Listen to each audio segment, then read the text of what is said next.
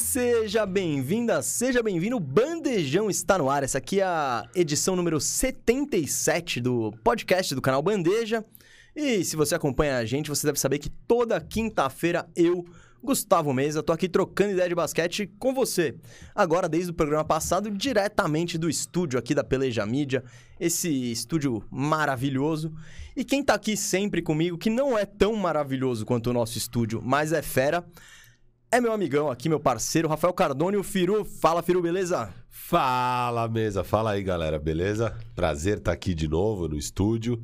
Repercussão foi legal, né? A galera curtiu pra caramba. Elogiaram áudio, imagem, falaram que o estúdio tá bonito, que o Cascão tá de parabéns aí por ter desembolsado essa. E Tirou o escorpião do bolso, Cascão. Cara, da hora demais. Muito legal estar de volta, tudo, isso que, tudo que isso representa. E, pô, a gente trocar essa ideia, né? Assim, mais. Mais. Mas pessoal, É, é, eu acho que fica mais fluido. Com Acho que certeza, Fluido com era certeza. a palavra que eu tava buscando. a galera ah, gostaria ainda que fosse ao vivo. A gente vai chegar lá. Vamos chegar num mundo onde o, o, o bandejão é ao vivo e no estúdio, mas nesse exato momento aqui a gente tá priorizando a qualidade de imagem, a qualidade de áudio, e o produto em geral. Mas, pô, pode trocar ideia, comenta aqui, tudo certo. Ô, Firu, antes da gente chamar nossos parceiros e tal, eu queria. Eu, eu- queria agradecer a nação bandejeira aí, porque a gente tá gravando isso quarta de manhã, né? O Bandejão vai ao ar na quinta. Mas ontem à noite, na terça-noite, eu fui convidado para participar ali da transmissão da TNT Sports, para comentar Nets e Mavericks. E a recepção da galera foi um negócio, meu, surreal, assim. Eu, eu, eu não imaginava, assim, no chat bombando, o chat lá da TNT bombando, assim, puta, várias mensagens da hora. Não, teve, teve a nuvem de palavras do chat que eles fizeram. E a palavra mais mencionada foi mesa. Pô. Mais, mais do que KD, mais do que Luca. Não, não, não. Firu foi comentado mais que KD, vamos É, lá. eu tava, Até você tava na nuvem. eu tava do mesmo tamanho que o KD, só que KD são dois caracteres, Firu são quatro, então eu era o dobro do KD, o dobro. Não, cara. é mó trampo escrever, bem mais trampo escrever Firu do que KD. Exato. Então, mas galera, ó, agradeço de coração aí a moral que todos vocês me deram, deram ao canal Bandeja, foram lá prestigiar, porque isso ajuda, ajuda muito. Com certeza a galera da TNT Sports falou, opa, que que... Quem que são esses caras aqui flodando geral? Então foi... Não, foi, foi bem da hora, cara. E, e eu, pô, fiquei muito feliz com a notícia. Parabéns. Parabéns. Valeu. pô. Não, sério. É um marco. É um marco, é um marco, é um muito marco. da hora. É, quem não conhece, o Mesa é formado em jornalismo, né? Eu, eu não sou jornalista, o Mesa é um jornalista formado. Eu conheço ele desde a infância e sei que, cara, era um sonho da sua vida fazer uma transmissão, né? Ah, Não, e, é- era um- participar de uma transmissão. E ainda, pô, da NBA, cara. Não, foi, foi muito incrível, louco. incrível. Eu, eu, assim, eu tava em casa assistindo. Eu tava muito feliz por você, por nós, assim, pelo momento do canal Bandeja, mas por você também muito feliz. Achei que você mandou bem demais, parabéns, foi Pô, bem valeu, da hora. valeu, feedback. Óbvio, falta. Falta um. Não, não, não. Foi, foi o primeiro, feito à distância tal. A Tem galera fica no estúdio no. Rio, eu faço aqui do computador, então. Tem um, não, não teve Mas, cara, eu achei entrosamento. e muito tal. bom. Achei muito que bom legal, de que verdade. legal. Achei que você fez uns comentários bem pertinentes, como era de se esperar. Pô. Era de se esperar. Achei que você. Teve uma bola lá que o KD faz uma falta e bizarro o juiz não deu, e você que chamou a atenção primeiro, e daí todo mundo concordou. Você falou um negócio de que, pô, o KD tá mal no jogo, mas não dá pra. Não dá pra Descartar. descartar ele, ele ainda vai aparecer e ele foi lá e brilhou no Não, último essa foi quarto. legal, porque eu falei isso na entrada do último quarto e ele começa o último quarto metendo bola ali. E achei, falei, que você, e achei que você chamou a atenção para um aspecto muito interessante, que é o Dallas estava insistindo muito na bola de três e eles estavam no jogo. Era só e, e eles tiveram duas bolas seguidas. Uma é uma infiltração do Luca, que daí ele toca para fora. Eu não lembro se foi o Phil Smith foi na o, dele. essa foi o Tim Hard. Eu Acho que a dele foi o Phil Foi o Finney Smith, Smith? E aí depois o Branson faz a mesma coisa e toca Pro Tim lá Hardaway. pro Tim Hardaway. E duas tijoladas, sendo que eram duas bandejas fáceis ali de fazer. E achei que você chamou bem a atenção. Tipo, cara, esse momento do jogo pede pra uma bolinha de segurança. E eles até tiveram os arremessos, não é nem Tava que não livre, tiveram. Eles, eles entraram, olharam pra cesta e falaram: não, não, Vou pra de três. três. E aí depois aquela última bola que o Luca pega, toca pro Tim Hardaway, em vez do Tim Hardaway voltar pro Luca, né? Ah, mas o Tim Hardaway teve um arremesso limpo, é que é, o Tim Hardaway, né? Tudo desequilibrado. Não, não, ele fez o fakezinho, aí ele tava equilibrado. Sobre... Não, não, não. Ah, você não tá a falando última. da bola do jogo? Não, não, Não, não. ah, tá. A última sim. Uma bola antes. Ah, tá. Não, não, essa, essa eu também É, falei, cara, isso, você não falou. era o arremesso, né? Ele, ele, ele meteu aquele hero ball, né? É, exato. Então, assim, eu gostei. Achei que você foi muito bem como comentarista, primeira boa, vez. boa. Animal. E mais legal ainda, é, cara, eu postei, né? Eu tava muito feliz com a notícia. Eu postei no meu Twitter, postei no Discord. Você que quer trocar ideia mais próximo com a gente, tem o Discord. Você vira membro aqui no YouTube ou na O sub na Twitch. E e você vira membro lá, você pode participar do nosso Discord. E lá no Discord, cara, quando eu soltei, a galera ficou muito feliz. Já começaram a falar, vamos criar umas hashtags, vamos sei lá o quê. Do nada, eu acompanhei pouco o chat, que eu tava vendo mais o jogo. Mas eu vi no chat uma hora a galera soltando um cacto e uma bola de basquete. Ah, é? Os ca- nossos cactos. É, nossos cactos A gente não queria que colasse o termo cactus, mas colou, né? E, e- mas, meu, a galera falando muito. E, tipo, eu acho que tinha gente que foi ver o jogo sem saber que você tava lá também. E quando via você, ficava tão feliz. Falava, nossa, o Mesa, que da hora. Esse cara é brabo. O canal Bandeja é brabo. E sei lá o quê. E- mas tudo que eu postei, eu postei no Insta, no Twitter e no Discord. Cara, a repercussão da galera foi sensacional, assim. Todo mundo falando, cara, muito merecido. Esse é só o começo, não sei o quê. Espero que seja só o começo mesmo. E que legal que vocês acham que é merecido, cara. Porque a gente trabalha muito duro, já estamos, o que? Há Quase dois anos. quase dois anos aqui com o podcast.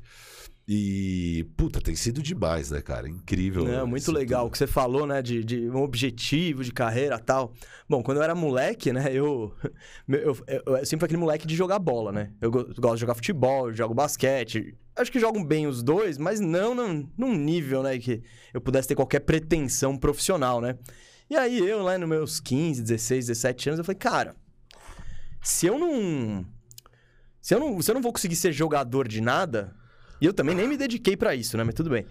Pô, seria muito louco ganhar a vida falando de esporte, né? Comentando tal. Aí eu vi os caras lá na ESPN e tal. Quando eu comecei a ver, a ver basquete, só passava lá. Pô, seria muito louco fazer isso. Então, agradeço muito aí a galera da TNT pelo convite. Foi uma grande satisfação pessoal e foi muito divertido, cara. É, é uma experiência. Foi o primeiro jogo que eu comentei, é uma experiência bem diferente. O jogo passa voando, você tem umas coisas na cartola pra falar, você não consegue falar, e você fala as outras, mas. Comenta aí, se você acompanhou o jogo, depois comenta o que você achou aí da, minha atuação nos E comentários. vai lá nos comentários da TNT elogiar e pedir mais e bandeja pedir o Firu. lá. E pede o Firu. Tem que. É.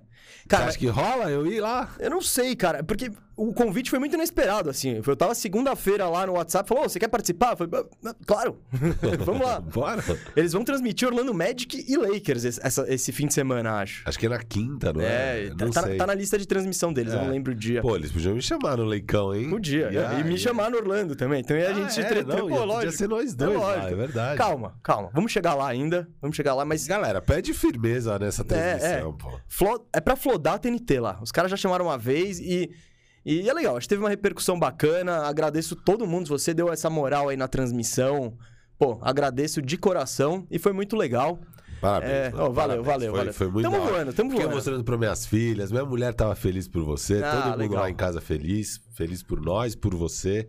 Muito da hora, cara. Foi Ah, bem muito legal, bom. Eu, eu curti também. Você aí, por favor, passe seu feedback aqui, o que, que foi legal, o que, que dá pra melhorar, porque a gente tá sempre tentando melhorar. Bom, Firu, vamos começar esse bandejão aí? Mas Bora. antes, antes, recado do nosso parceiraço aí, Guto, nosso diretor, e o Moro. Hoje a gente tem dois diretores, hein? Tamo voando. Tamo voando. Que fase vivemos, que fase. Guto ou Moro, qualquer um de vocês, põe na tela aí o recado da Binomo. Fala aí galera, beleza? Você já pensou em ganhar uma renda extra sem precisar sair de casa? Com a Binomo isso é possível. A Binomo é uma plataforma de transações online só para maiores de 18 anos, aonde você analisa o gráfico e vê se está tendendo a subir ou descer e faz a sua previsão ali. O saque leva de alguns minutos ou até três dias ou mais para cair na sua conta bancária ou na sua carteira digital. Eu vou mostrar para vocês como é fácil usar aqui no meu celular utilizando a minha conta real que eu tenho na Binomo. Aqui é o ativo Crypto IDX. É, analisando aqui, eu acho que vai subir. E vamos ver se eu estou certo ou se eu estou errado, porque existe o risco de perda, tá bom? Olha aí, ganhei 7 reais. Para conseguir te ajudar a investir o seu dinheiro, você pode acessar o link na descrição ou o QR Code na tela, fazer o seu login, que a Binomo disponibiliza uma conta demo com 4 mil reais fictícios, que aí você vai aprendendo a utilizar a plataforma. E não é só isso. Utilizando o código exclusivo aqui que a gente tem do Bandeja, que é o código Bandeja, você vai ganhar o mesmo valor que você investir da Binomo. Então, se você colocar o mínimo, que são 40 reais, você automaticamente vai ter 80 reais para investir. Então não perca essa chance. Se cadastre, faça seu login e venha conosco ser um binomista. Bom, recado dado, agradecemos demais aí a Binomo pela, pela parceria, pela Que moral garoto. que ela dá pro bandejão. Que é, que eu contrataria esse garoto propaganda também. E tem mais. Tem mais? Tem mais. Então vai, garoto propaganda. Você quer ter uma BMW Série 3? Eu quero. Você quer? Eu quero, eu quero. Então, aí vai vir uma grande oportunidade, porque a Binomo vai fazer no dia 13 de dezembro a Copa Mundial de Trading 2021. Então você clica aí na descrição ou escaneia o código QR, Que tá em algum lugar. tá em algum lugar na tela, ou vem aqui na descrição no YouTube que tem o link da Binomo e vai lá na seção Copa Mundial no site deles pra vocês pegarem todas as informações. O prêmio dessa Copa Mundial vai ser o suficiente para você comprar essa BMW Série 3 aí. Eles o prêmio não é a BMW, mas eles vão dar um prêmio num valor que vai ser o suficiente para você comprar e realizar o seu sonho de ter uma BMW Série 3. mesmo. Então é isso, gente. Ó, baixa o aplicativo aqui. Dia 13 de dezembro vai ter a Copa do Mundo de Trading aí, com prêmios eh, jamais vistos. E se você gosta do nosso trabalho, gosta do canal Bandeja e quer ajudar a gente a crescer cada vez mais, clicando no link da Binomo, baixando aí o app e tudo mais, chegando através de nós, você ajuda muito a gente, que mostra para Binomo que para eles vale a pena essa parceria com a gente. Então isso Nossos é muito cactos. importante. Ei, cactos. Agora vocês são cactos já. Cactos do Ca- tá, já, já, já cravou aí. É, A galera curtiu ser cacto, então. é, E eu. É, agora, e, e os cactos da Juliette, né? O termo vem da Juliette do BBB. A Juliette é um fenômeno de marketing porque os cactos são muito leais a ela. Então, tudo que ela faz, a galera. Ah, ela faz lá uma, uma propaganda do- da loja de sei lá o quê. Cara, todo mundo clica lá, mesmo que não queira comprar, mesmo que sei lá o quê, só para ajudar os resultados das ações de marketing dela. Então, ajude aí nossa, nossa ação de marketing aqui com a Binomo. Clica no link, vai conhecer e vê se é pra você esse tipo de investimento da Binomo. Você pode virar um binomista igual Mesa e eu, né, Mesa? Isso aí. E, como eu sempre recomendo, baixe a conta demo. Você não ganha nem perde e vê se a Binomo é o investimento certo pra você. Seja um binomista como nós.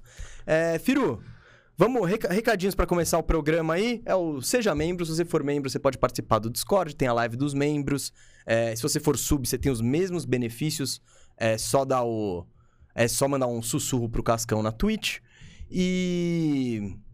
Bom, acho que recados são esses. Tem mais recado aqui? Daqui a pouco, mais tarde no programa, tem o nosso momento Descomplica, oferecido pelo nosso outro parceiro, Vinho 22, que vocês sabem o quanto eu gosto. Eu vou falar mais tarde é, do Vinho 22 e do momento Descomplica, que tá virando um quadro de sucesso, viu, Mesa? A galera É? tá curtindo demais o jeito que a gente descomplica regras, termos, curiosidades sobre o basquete, sobre como funciona a NBA. E vai ter um momento bem legal. De hoje vai ser bem legal. O momento Descomplica hoje vai ser muito bom. É, agora vamos pro programa. O que, que a gente vai falar aí Vamos hoje? programa. Bom, hoje o programa é um programa, uma pauta que particularmente eu e Firu gostamos bastante, que é aquela, aquela pauta especulativa, é, futurologia. Vamos falar de trocas. A partir do dia 15 de dezembro, que é a quinta-feira, eu vou até ver quando que é. É a quarta-feira que vem. Os jogadores que assinaram um contrato esse ano podem ser trocados, né? O que significa que abre um, o leque de, de possibilidades em transações fica muito maior e é a partir daí que o, o, o bicho começa a pegar nas transações. É isso. A janela da NBA de trocas está aberta. Claro, desde, claro. o- desde a pós-temporada.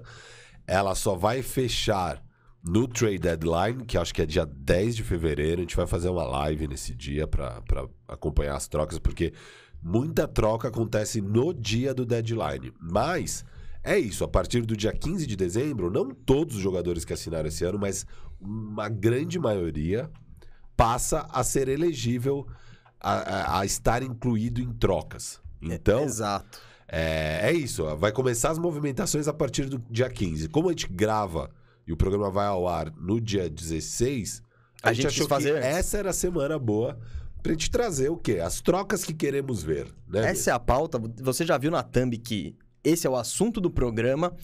E a gente vai debater que times tão, vão vender, que times vão comprar, quem que precisa se movimentar, né? Porque teve talvez aquele início não tão bom. Que time que tá a, um- a uma troquinha ali de ser levado a sério, de ser um sério candidato ao título.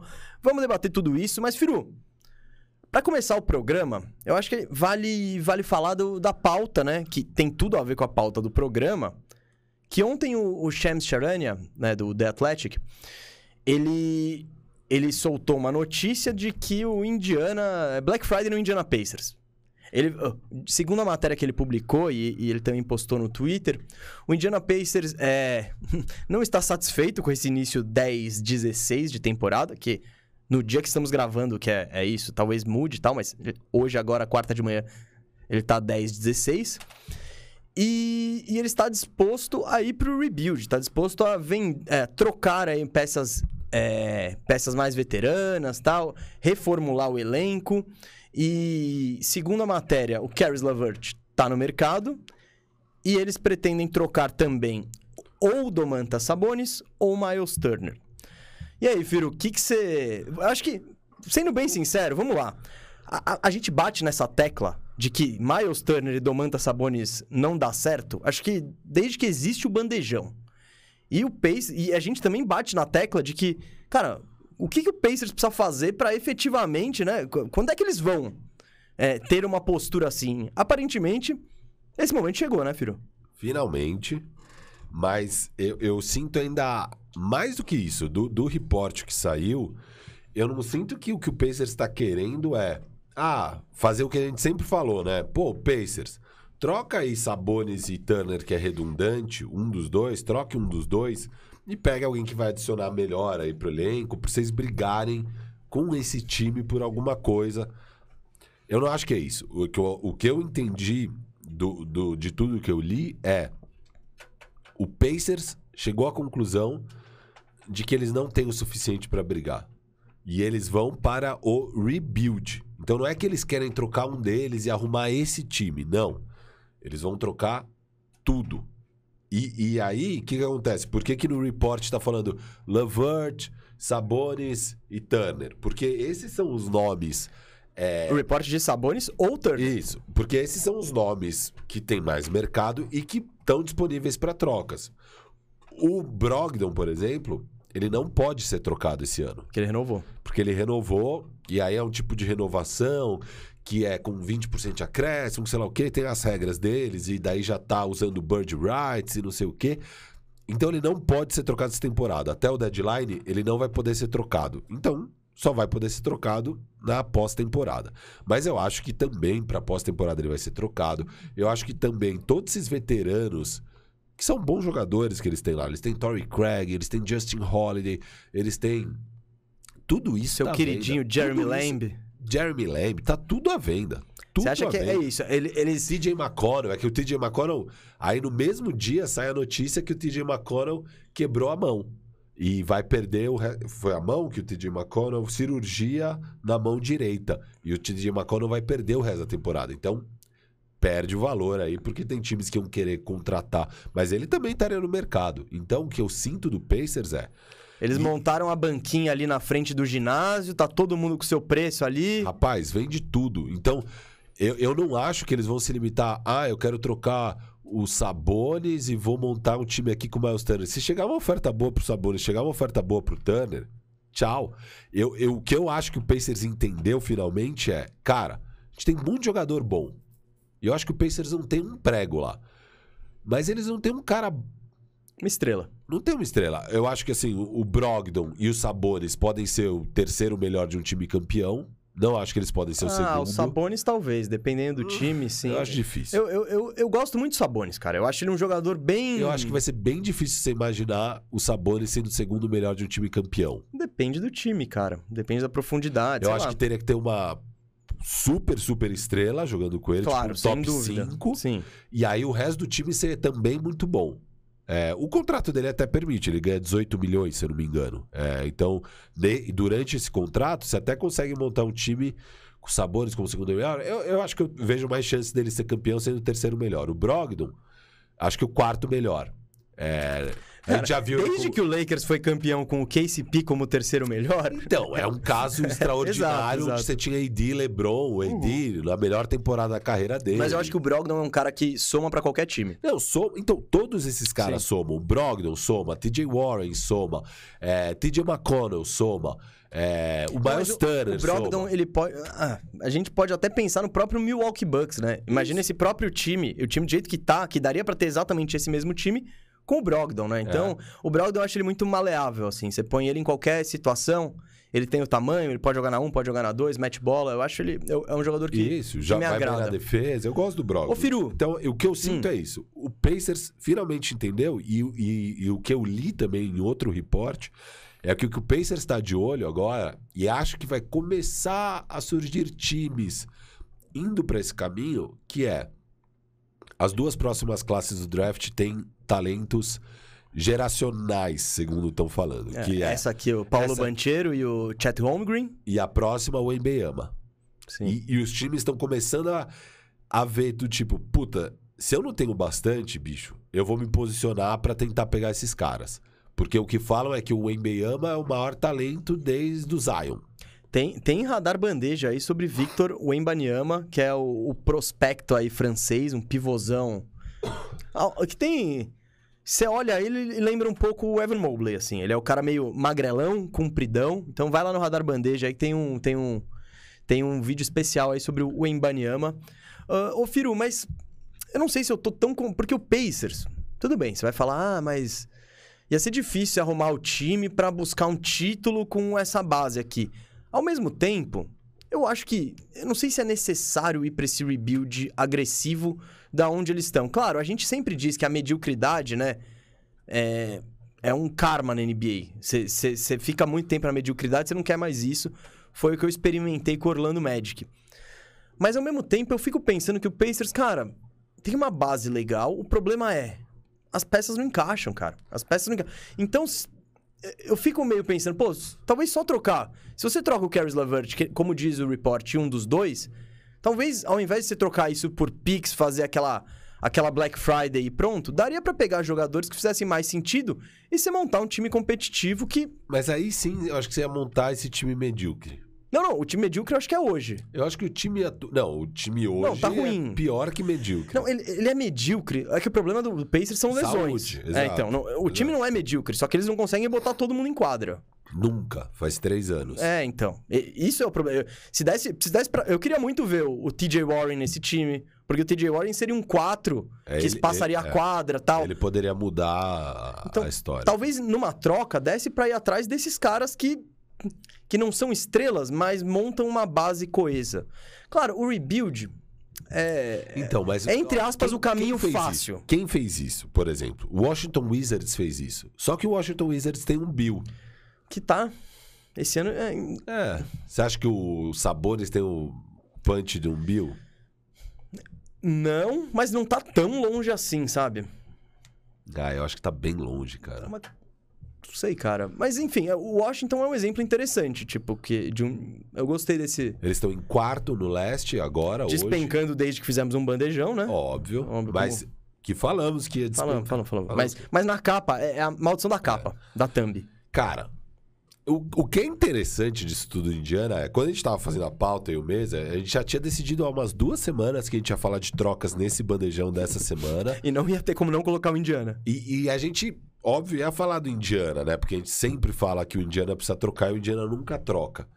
E, e, e ao mesmo tempo a gente ficava meio assim, puta, mas vamos falar do Indiana? A gente sempre fala, eles nunca trocam.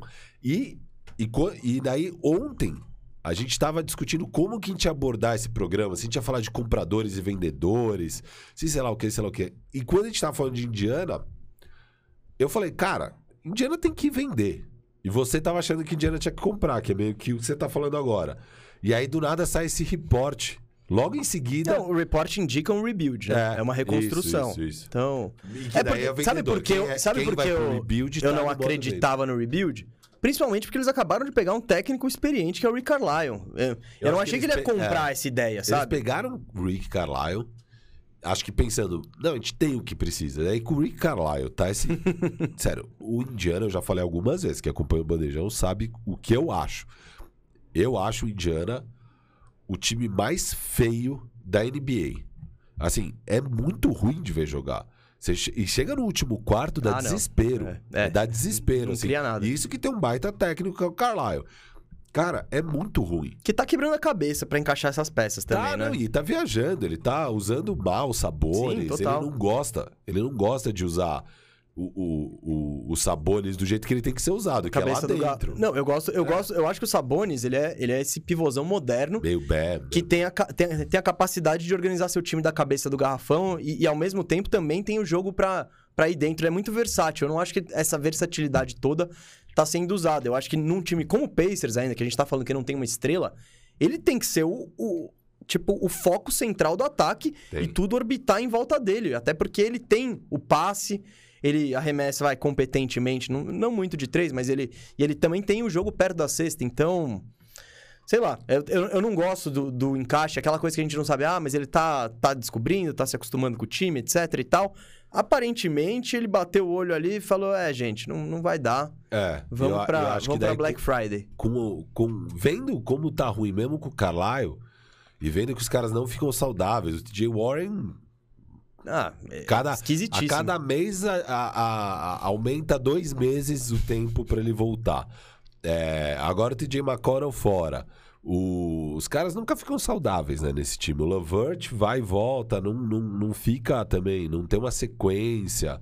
É, o Brogdon perde jogos agora, ele tá um pouco Não, mais saudável. esse ano ele só é, perdeu o isso, jogo por isso. doença, não É. foi do... Essa doença que tá pegando a NBA inteira aí. Nossa, foi, foi difícil mesmo. Semana passada, meia NBA fora por essa Illness, eles põem lá. Illness. non-COVID illness. É, que tipo... É, O não que que é? Ninguém dá pra saber, não dá pra Ah, saber. É o resfriado. O que falam disso é que com a pandemia, né, a gente ficou muito tempo enclausurado e a nossa imunidade para esses tipos de vírus corriqueiros diminuiu.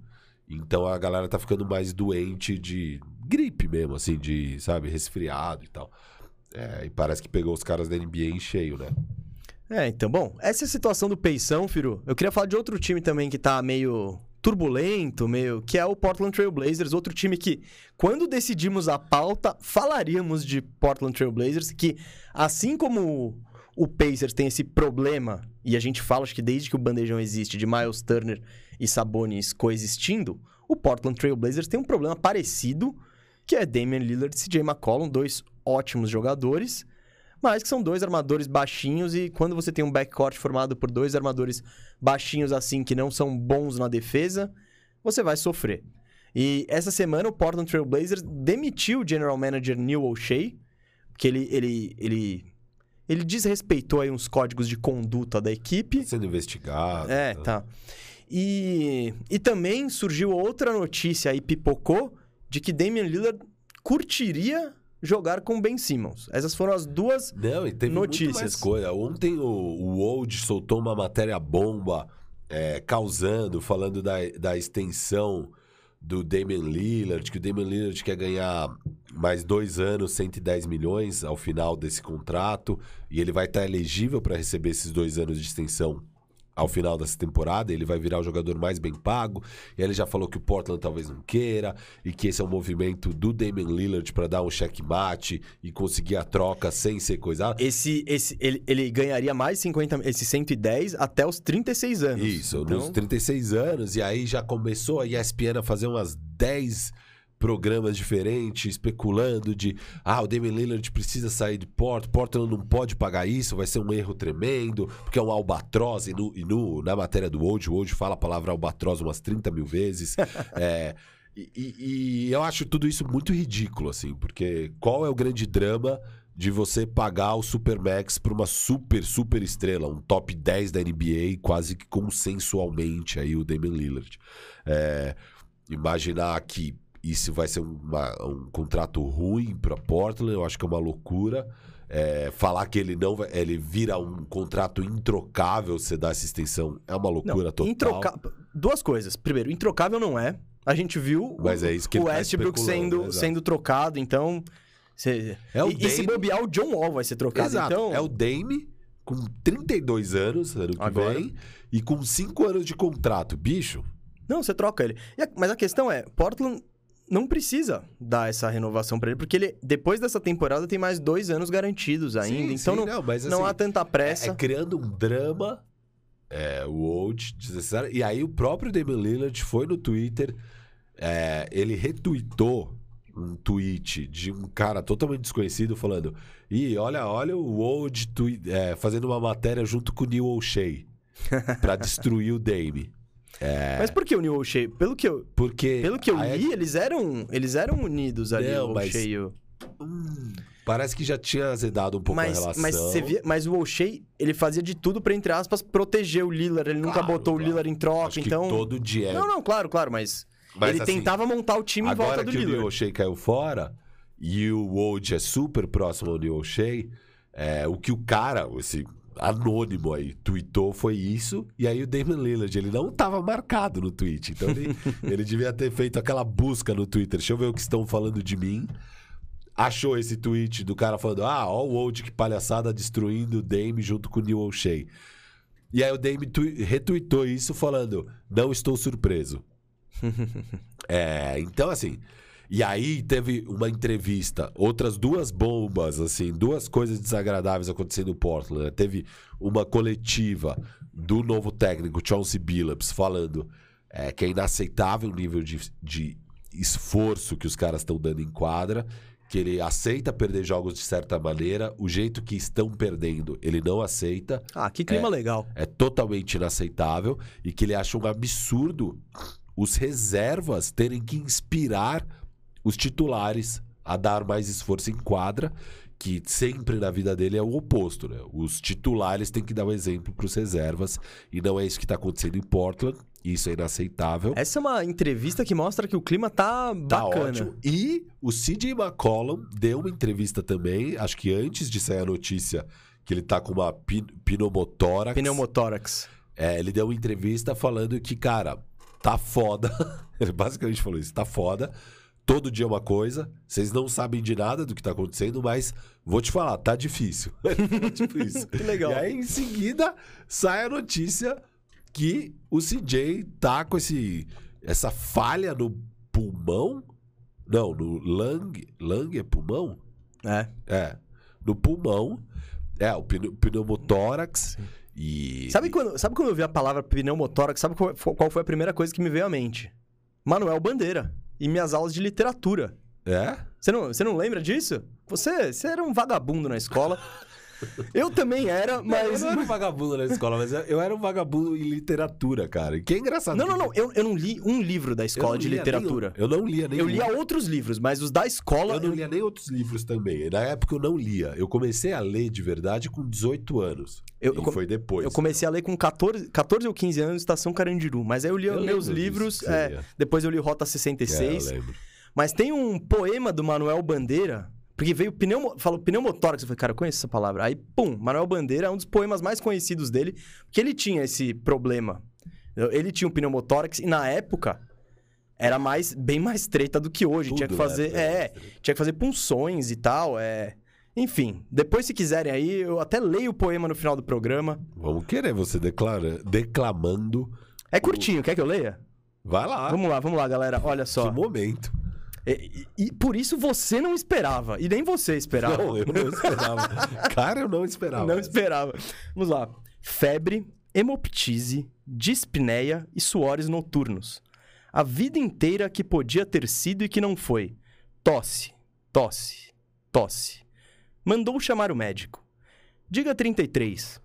33, 33, 33. Respire. Aí tem pontinhos aqui, indica a segunda parte. O senhor tem uma escavação no pulmão esquerdo e o pulmão direito infiltrado. Então, doutor, não é possível tentar pneumotórax? Não. a única coisa a fazer é tocar um tango argentino.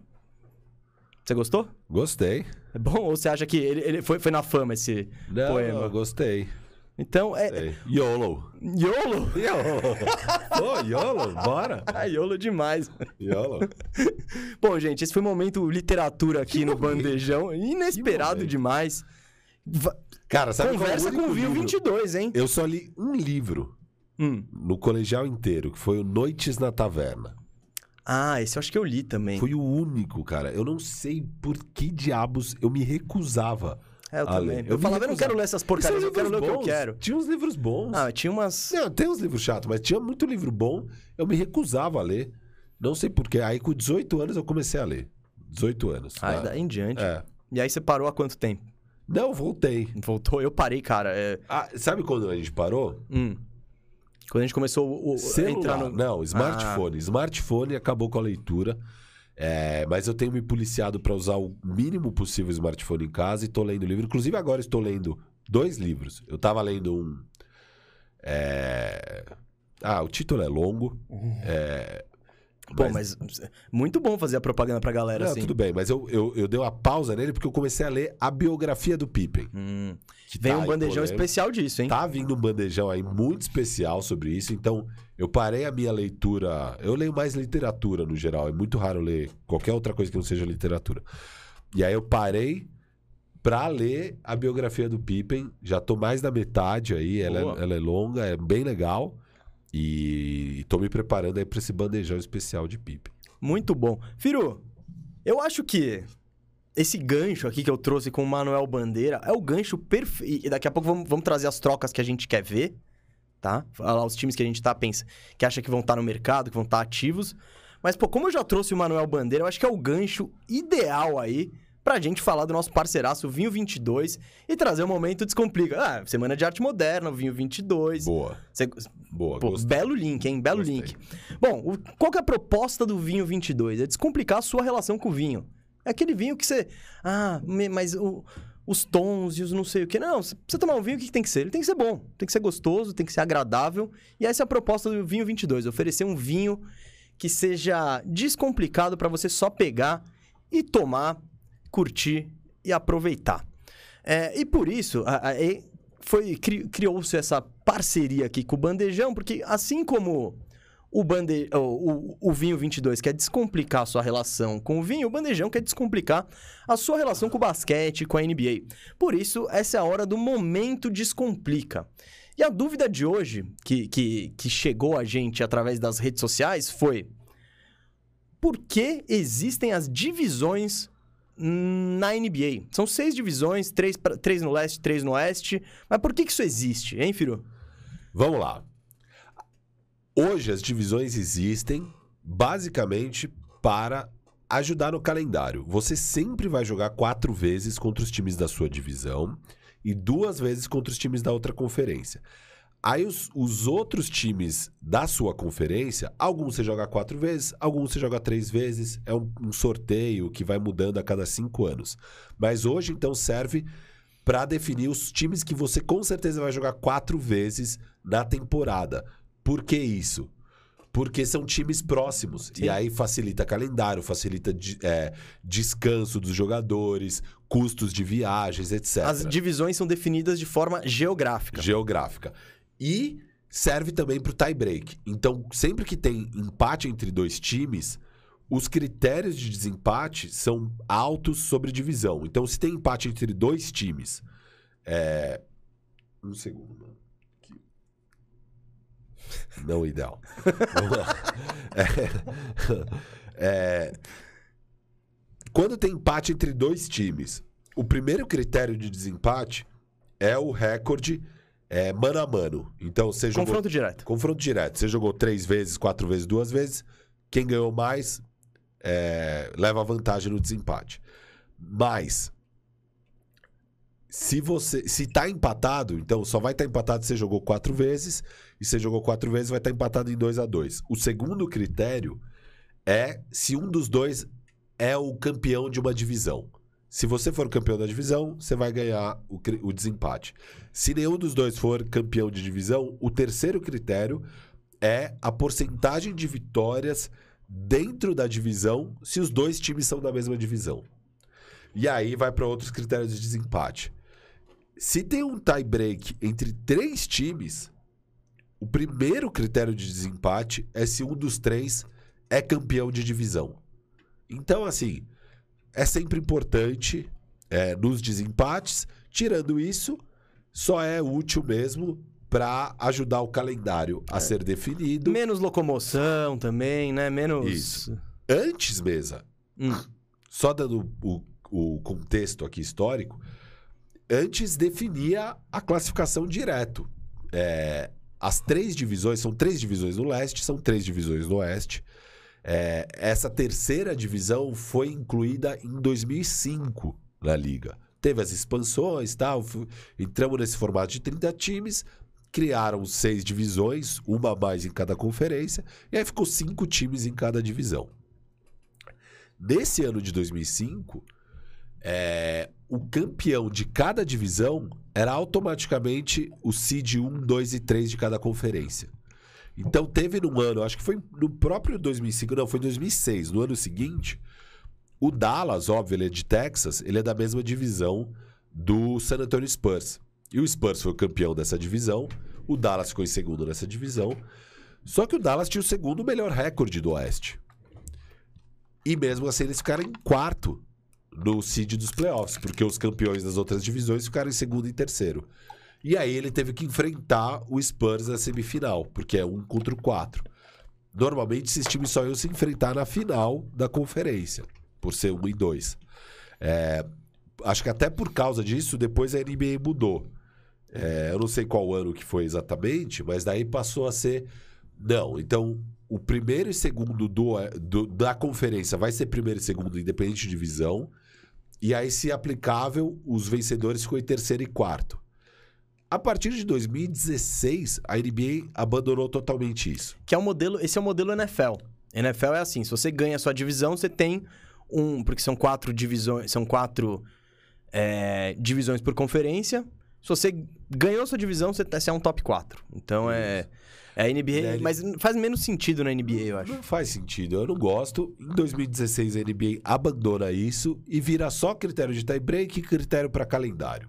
É, É isso. isso, é Hoje em dia é isso. O 1 a 8 é definido pelo 1 a 8, não importa a divisão, não importa nada. Aí, desempate vai ser útil e principalmente para calendário, porque você sempre joga quatro vezes contra o time da sua divisão, duas vezes contra times da outra conferência, e aí três ou quatro com os restantes times da sua conferência que não são da sua divisão. Descomplicou, hein? Firu descomplicou muito bem, tá? Agora você já sabe. Se você não sabia, você sabe por que existem essas divisões.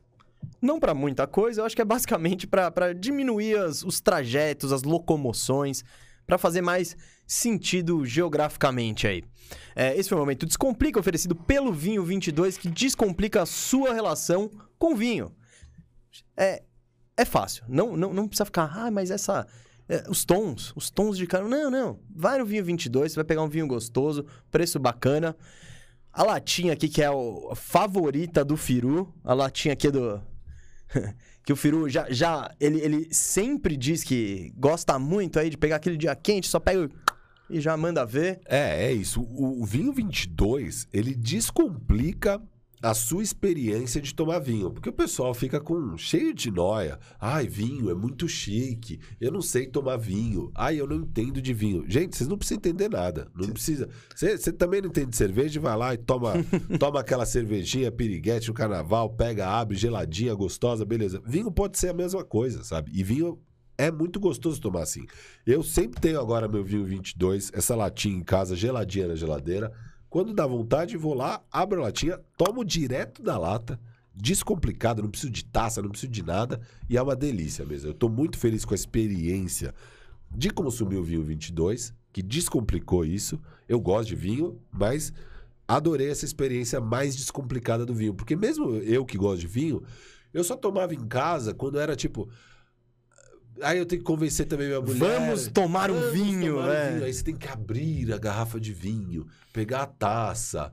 Precisa normalmente você estar feliz e ter um motivo e tal. Não, agora não tem mais essa em casa. Agora tem as latinhas. Você olha, vontade, você olha pra latinha, ela olha pra você. vou tomar um vinho. E tá descomplicado. Então, além do, vi... além do vinho 22 descomplicar o vinho, estamos aqui descomplicando a NBA pra vocês. Certo, momento descomplica aí, oferecido pelo Vinho 22. O Ah, link tá na descrição. Isso é legal. Clique no link aí na descrição, vá conhecer Vinho E, 22. Firu, sabe o que eu queria falar? Ah, Esse aqui, ó, é um presentaço aí no fim do ano. Ah, é. Pô, pra você dar pra sua, pra sua namorada, pro seu namorado, pra sua mãe, pai. Olha esse Merlot 2020, mesa.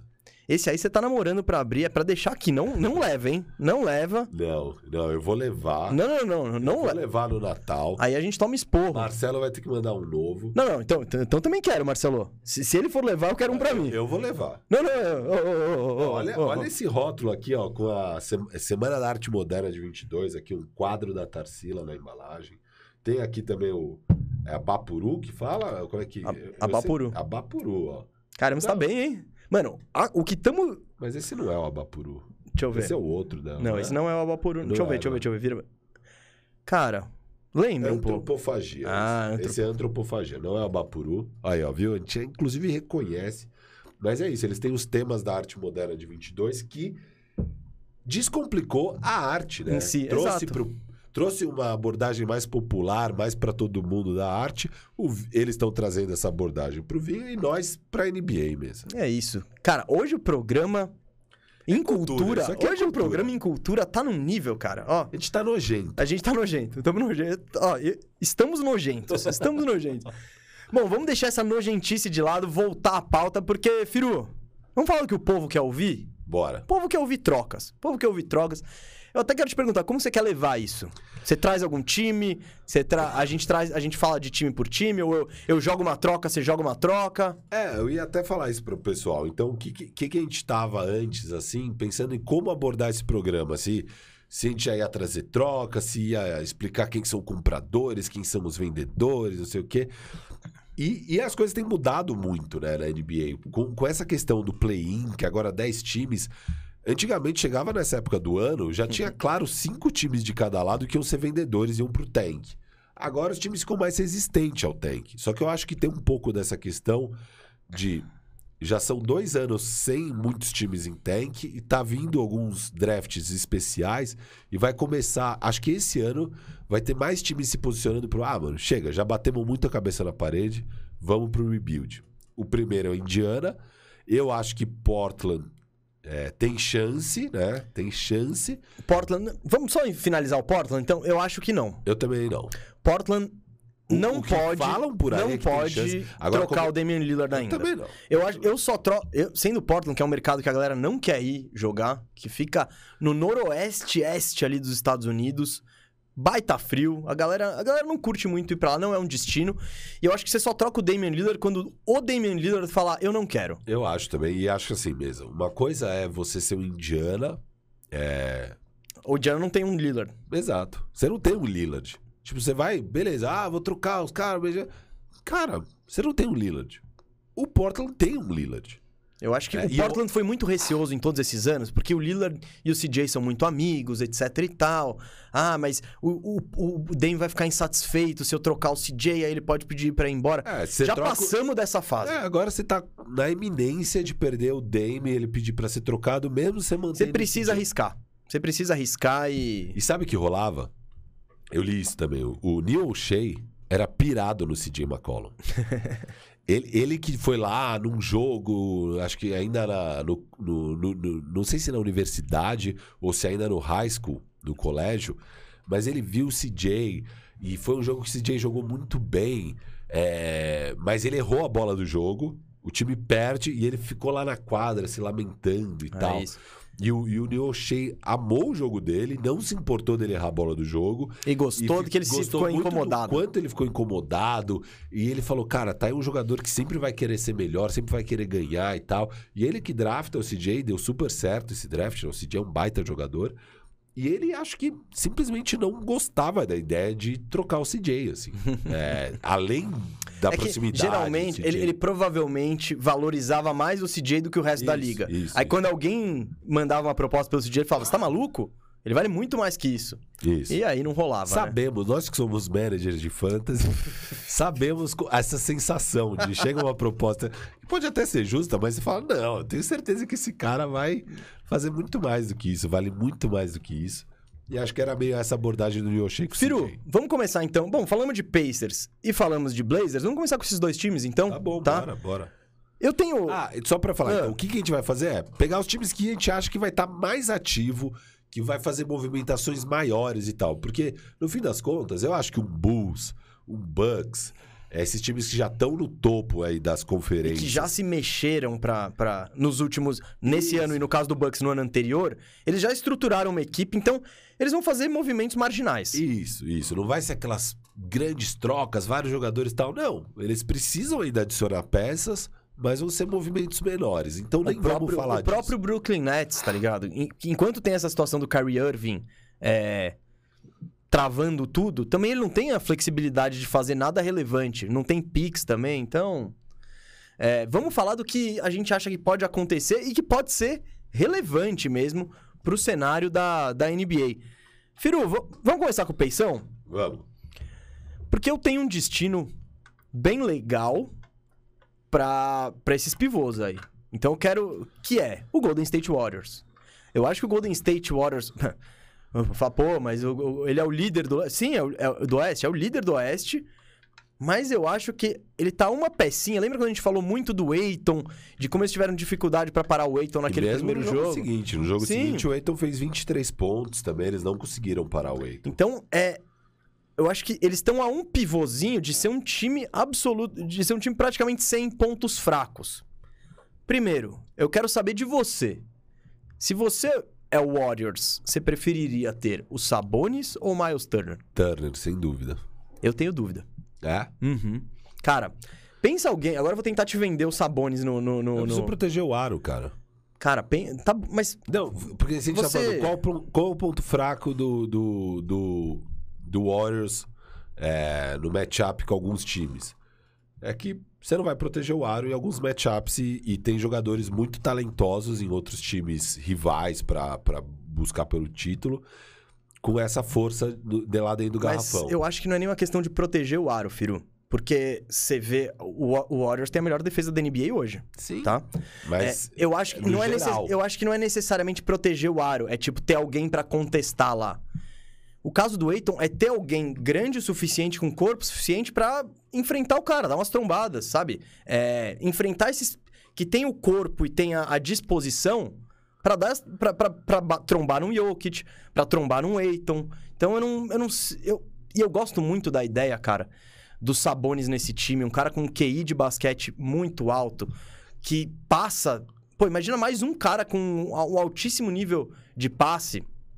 Não, e é uma força interior no ataque, assim. Que não pra- existe. pra- que- é, isso, isso- eu O nem, Turner nem tinha pensado. espaçando mais a quadra. É que também ele não é um chutador de elite, ele é aquele espaçador, né? Então, ele no ataque, ele ia ficar encostadinho ali. O Sabonis, eu acho que ele pode dar uma outra dimensão. Imagina o.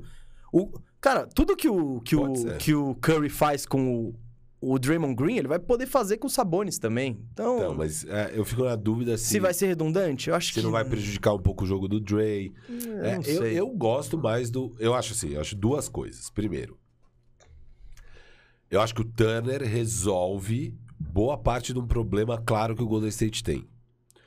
É, o Sabonis não, porque ele não é um bom defensor, mas o Sabonis pode trazer, é isso que você está falando, coisas maiores assim. Pode. Só que eu acho que uma é mais garantido o resultado. O Turner, eu acho que é bem garantido que você vai ter. É, é o teto mais baixo e um piso mais alto. Piso mais alto, teto mais baixo e um preço mais baixo. Então, isso que a gente ia discutir agora. Eu quero saber qual é o preço dos. Do... Quanto você acha que custa. Beleza, o Warriors quer, quer esses o caras. Warriors, o Warriors. Eu acho que o Warriors pode dar Wiseman e. Wiseman e Muri. Você acha que isso já, já, já garante o Miles Turner? Wiseman, Muri pelo Turner, acho que já Eu acho que rola. só faz sentido se o Indiana comprar um rebuild monstro Isso, e. isso. Eu Beleza. acho que já basta pro Turner. Sabores, você vai ter que dar Wiseman, Kuminga, Muri e um pique. Não, não, não, não, acho que... Cara, Ou só Wiseman, Kuminga. Mas já vai ter o Kuminga mais de preço. cara, No eu mínimo. não... Mas eu, acho que não- talvez ainda um pique, cara. Não sei. Porque. Porque é isso, porque o Indiana vai poder pedir. Sabe? O Não, Indiana- se, o Sabo- se- se se botarem ali o anúncio, ei, Sab- Sabonis está à venda, queremos a melhor oferta, mas ao mesmo tempo, o Wiseman com Minga e um pique ruim, cara, é uma bela oferta. Uma bela oferta pra, pelo Sabonis Isso, pra um time em rebuild. Não, que você tava falando de botar Muri, Pix e tal. Um pique. Wiseman, Kuminga e pique. Acho que teria que ter essas três ah, coisas. cara, eu, se eu sou o Warriors, eu faço isso, cara. Eu, eu acho que eu faço qualquer uma das duas. Eu faço. Só que eu prefiro a do Turner. Que eu mantenho o Kuminga. É, eu acho que o Kuminga vai ser absurdo no futuro. Não perco esse cara. E, e beleza. E já montei meu time pra esse ano. Eu, eu vou nesse caminho, sem dúvida. Eu- e você pensa assim... Cara, Muri nem joga. O Wiseman não jogou até agora também. Não, e o próprio Kuminga também, ele é o próprio irrelevante. Kuminga. Mas você tá dando dois caras que hoje não, não. Tipo, você não tá aprendendo nada e tá trazendo o Miles Turner. Eu gosto muito desse caminho. Muito. Não, eu curto também. Minha dúvida é só. Eu acho que o Warriors tem que mergulhar num desses dois caras. A questão é decidir qual, porque o pacote eles têm. Aí depois, pra juntar salário, junta depois ali, vê como que faz e tal. Eu acho que o- eu acho que o Warriors vai pegar um dos dois. E, e acho que quem eles decidirem pegar, time nenhum supera a oferta do Warriors. Eu também acho, porque, claro, o, o Pacers não. Naquele, na- naquilo que eu estava pensando, que tal, que a gente até debatia antes, não, a gente quer se manter competitivo e tal. O Wiseman não faz sentido pra você botar do lado do Sabonis, se você for pegar o Turner, ou se você. Não, se você por troca- tipo, ele não faz sentido ao lado de nenhum dos dois caras. Por isso que eu acho que o caminho, inclusive, do, do, do Indiana é trocar os dois. Não, na Black dois- Friday, é tipo. Os dois, não, então, troca os dois. E uma das trocas dos dois, você vai pegar um pivô jovem. Eu acho que, no caso, o Wiseman. Porque eu acho que ou Sabores ou Turner vão pro Golden State. E qualquer uma das duas trocas, qualquer que seja o pacote, vai vir o Wiseman de volta. Então, eu acho que ao final desse deadline, o Wiseman está em Indiana. E com o Wiseman Ele tá Indi- animado, hein? O Wiseman deve estar tá E muito com o. Wiseman em Indiana, não tem por que você ter nem o Turner, nem o Sabonis. Não, se você, se você tá pegando o Wiseman como a peça, o prêmio principal da troca de um desses caras, já tá claro que é um rebuild. Isso, Porque isso. o Wiseman precisa se desenvolver. A gente viu que ele ainda precisa aprender a jogar basquete.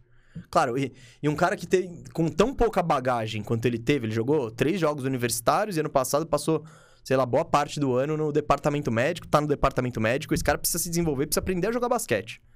E num sistema complexo contra o, como o do Warriors, Não é o melhor. Não. Eu acho que seria ótimo pro Wiseman ir pro Indiana. Ah, não, pro Wiseman, é, ele, tá- ele chegou num time hypado como o segundo pique, o cara escolhido entre o Edwards e o Lamelo. Então, mano, é. É, não- não- é muita pressão, assim. Nossa, já tira toda a pressão da carreira dele, ele vai pra um início de rebuild com talento, porque independente, cara, vamos falando aqui das trocas do Indiana, mas Não, não. Se, se você for vender tudo, você vai, você vai pegar muitos assets. Muito, muitos, muito, tipo. muito. Porque é isso. Se você consegue o Wiseman trocando o Miles Turner, então já tá claro que o Sabonis também vai ser trocado. Aí você vai. Você vai buscando as equipes, tá? Tipo. é. Uma equipe que eu gostaria muito de ver o Sabonis, Charlotte Hornets. Eu adoraria ver o Sabonis lá. Vamos, vamos, calma aí. Vamos falar então do Turner e depois do Sabonis. Não, é. Ah, É que você gente falou quer do- explorar? Não, eu falei Isso. uma troca. Porque eu trouxe. Qual troca você faria? Golden State. Eu cheguei aqui sem estar convencido ainda. Ah, eu, eu iria pras cabeças. Eu iria pro Sabonis, velho. E você dá o quê? Wiseman? Wiseman comigo e um pique. Eu tentaria o Wiseman, Muri e dois picks. Eu acho que o Indiana teria que olhar isso, mas se precisasse botar o. Se fosse o Kuminga que tivesse me atrasando, eu botava o Kuminga e pronto. Tá. Ou só o Wiseman e Kuminga. Eu acho que já é um baita de um retorno também. Eu- ó, o que é interessante é. É mais difícil. Por mais que, óbvio, o pivô melhor dos dois é o Sabonis. É, o Sabonis é o mais talentoso entre Sabonis e Turner. Eles são bem. Ambos são talentosos, só que Não, eles trazem sei. coisas Mas é completamente melhor? diferentes. Não, não, lógico. Quem é lógico, melhor? lógico, Sabonis Sabonis. é melhor. Acho que isso tá claro pra todo mundo. É que dependendo do time, pode Não, ser não, melhor ter o e- Turner. E, não. O meu ponto é esse. O meu ponto é. Apesar do Sabonis ser melhor, Você acha que encaixa melhor? Du? eu acho que o Sabonis encaixa nos dois, três times da Nossa, NBA. para. Eu acho que ele encaixa uma porrada ali. Não, que consigam trocar, assim, que faça sentido você ir com tudo para trazer os sabores. O Turner, até por ser um preço mais baixo e tal, eu consigo ver uns 10, 15 times indo atrás do Turner, sabe?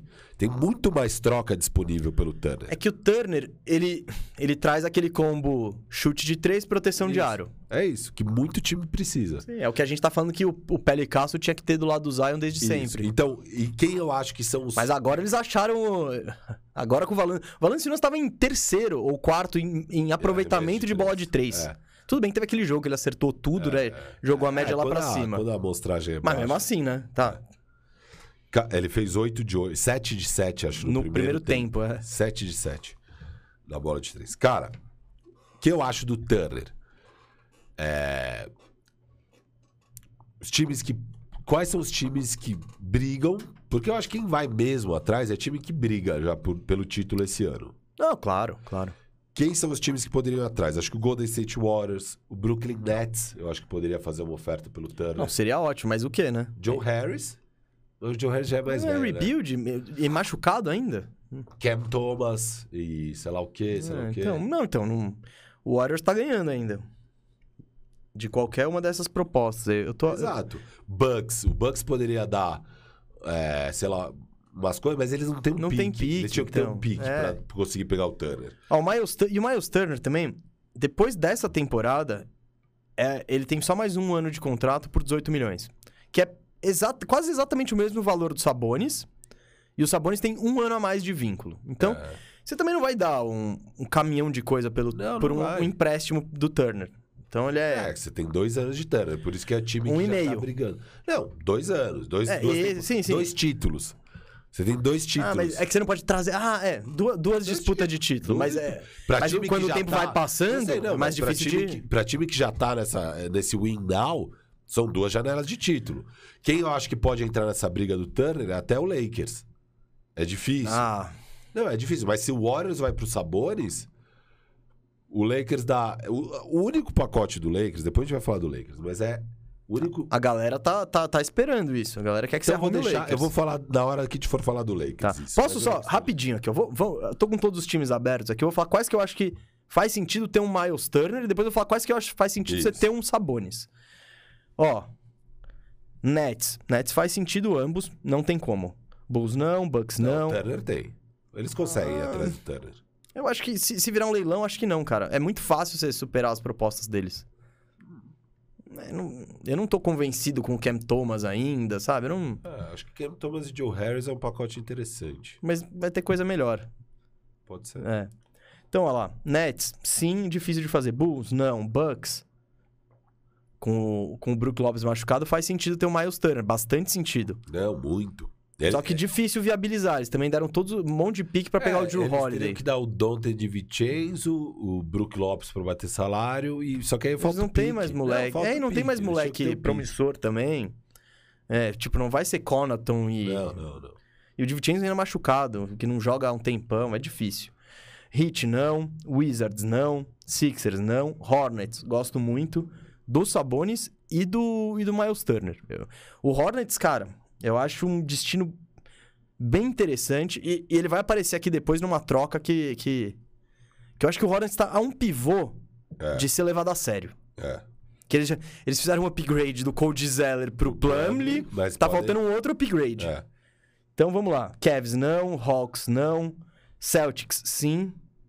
Apesar que eles têm o Al Horford, eu, eu focaria mais na armação, É, né? não, eu, eu, eu vi um. ah, Eu, eu pedi pra galera mandar. Várias pessoas vieram com umas coisas de Celtics e tal. Eu falei, gente, o, o- jogar o Ah, Turner não, não. e Horford. não, não, não é com Horford. É, É, não, não. é um ou outro. É, seria um upgrade em relação ao Horford, mas se é pra dar um upgrade, tem posições Isso, mais importantes. armação, É isso.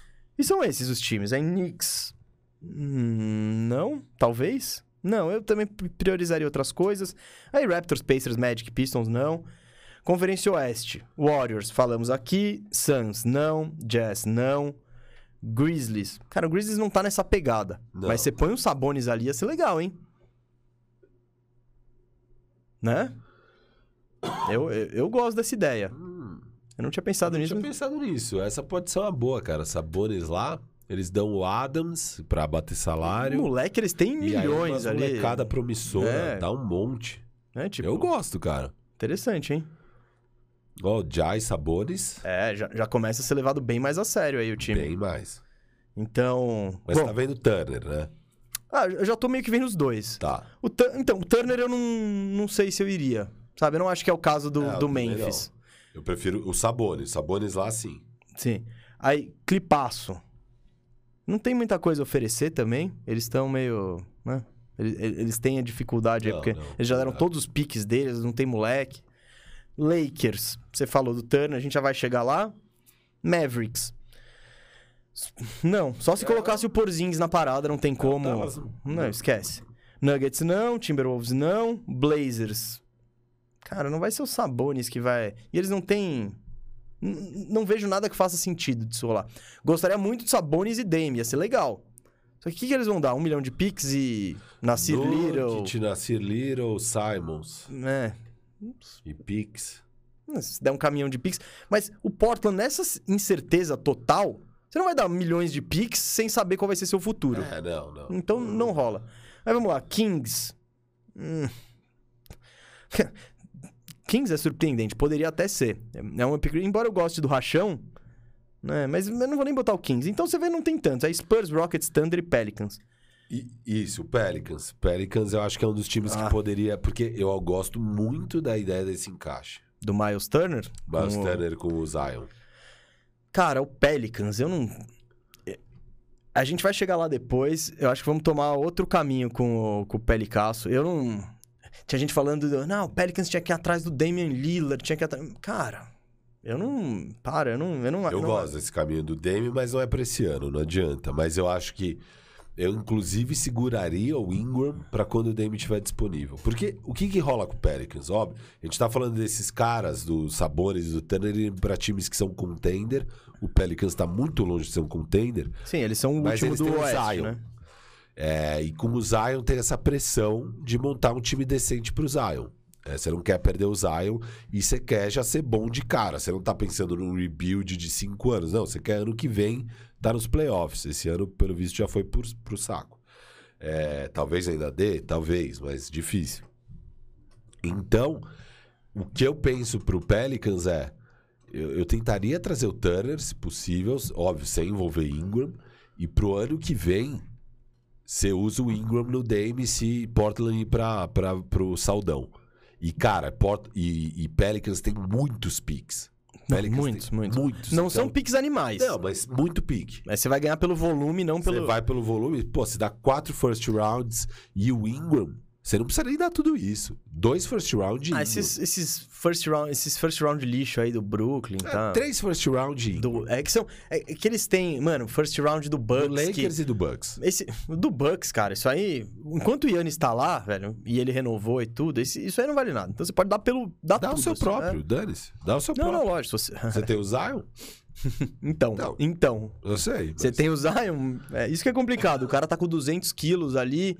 Eu, E- dou, eu dou Ingram e dois próprios meus pelo Dame, com certeza. Ah, não. Ah, cara, eu entendo isso. Tipo, eu entendo o, o Pelicasso fazer isso. Eu não vejo dando certo. Eu vejo. Não, eu não, eu não vejo. Dame Zion com o Turner. Não. Então, cara, o Zion, eu tô.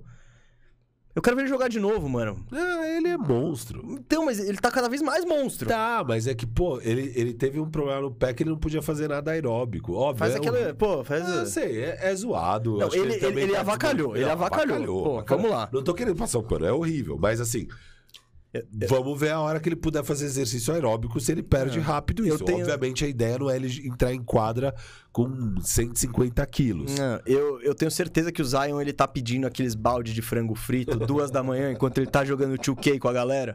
Ele olha um pro outro e fala: é Não, traz os balde. Como que eu, eu vi a entrevista do Luca ontem, depois do jogo, né, que você comentou, e ele falando, cara, é fogo. Eu, eu tive um verão difícil, com Olimpíadas, tudo, né, eu tive três semanas de folga e acho que eu folguei um pouco demais. Ah, legal que ele assumiu. é, ele falou, cara, é a segunda vez que eu volto das férias e apresento pro training camp com 260 pounds.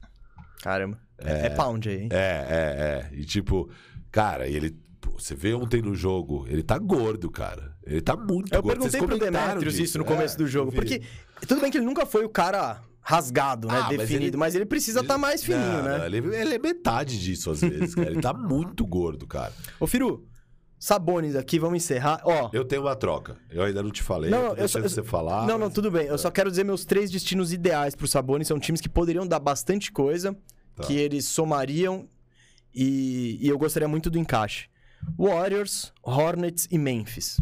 Eu acho que esses são os três times que deveriam ir atrás do Sabonis. Warriors, Hornets e Memphis. Me fala a troca do Hornets. A Hornets tem um monte... Bom, mano, Book Knight, Kai Jones, você quer quem? O PJ Washington? Põe o PJ Washington também. Eles têm um monte de moleque, velho. Então, claro, não vou botar o Lamelo, não vou... Não, não, tá. Mas isso... Miles Bridges também Gordon tá fora da Hayward. jogada.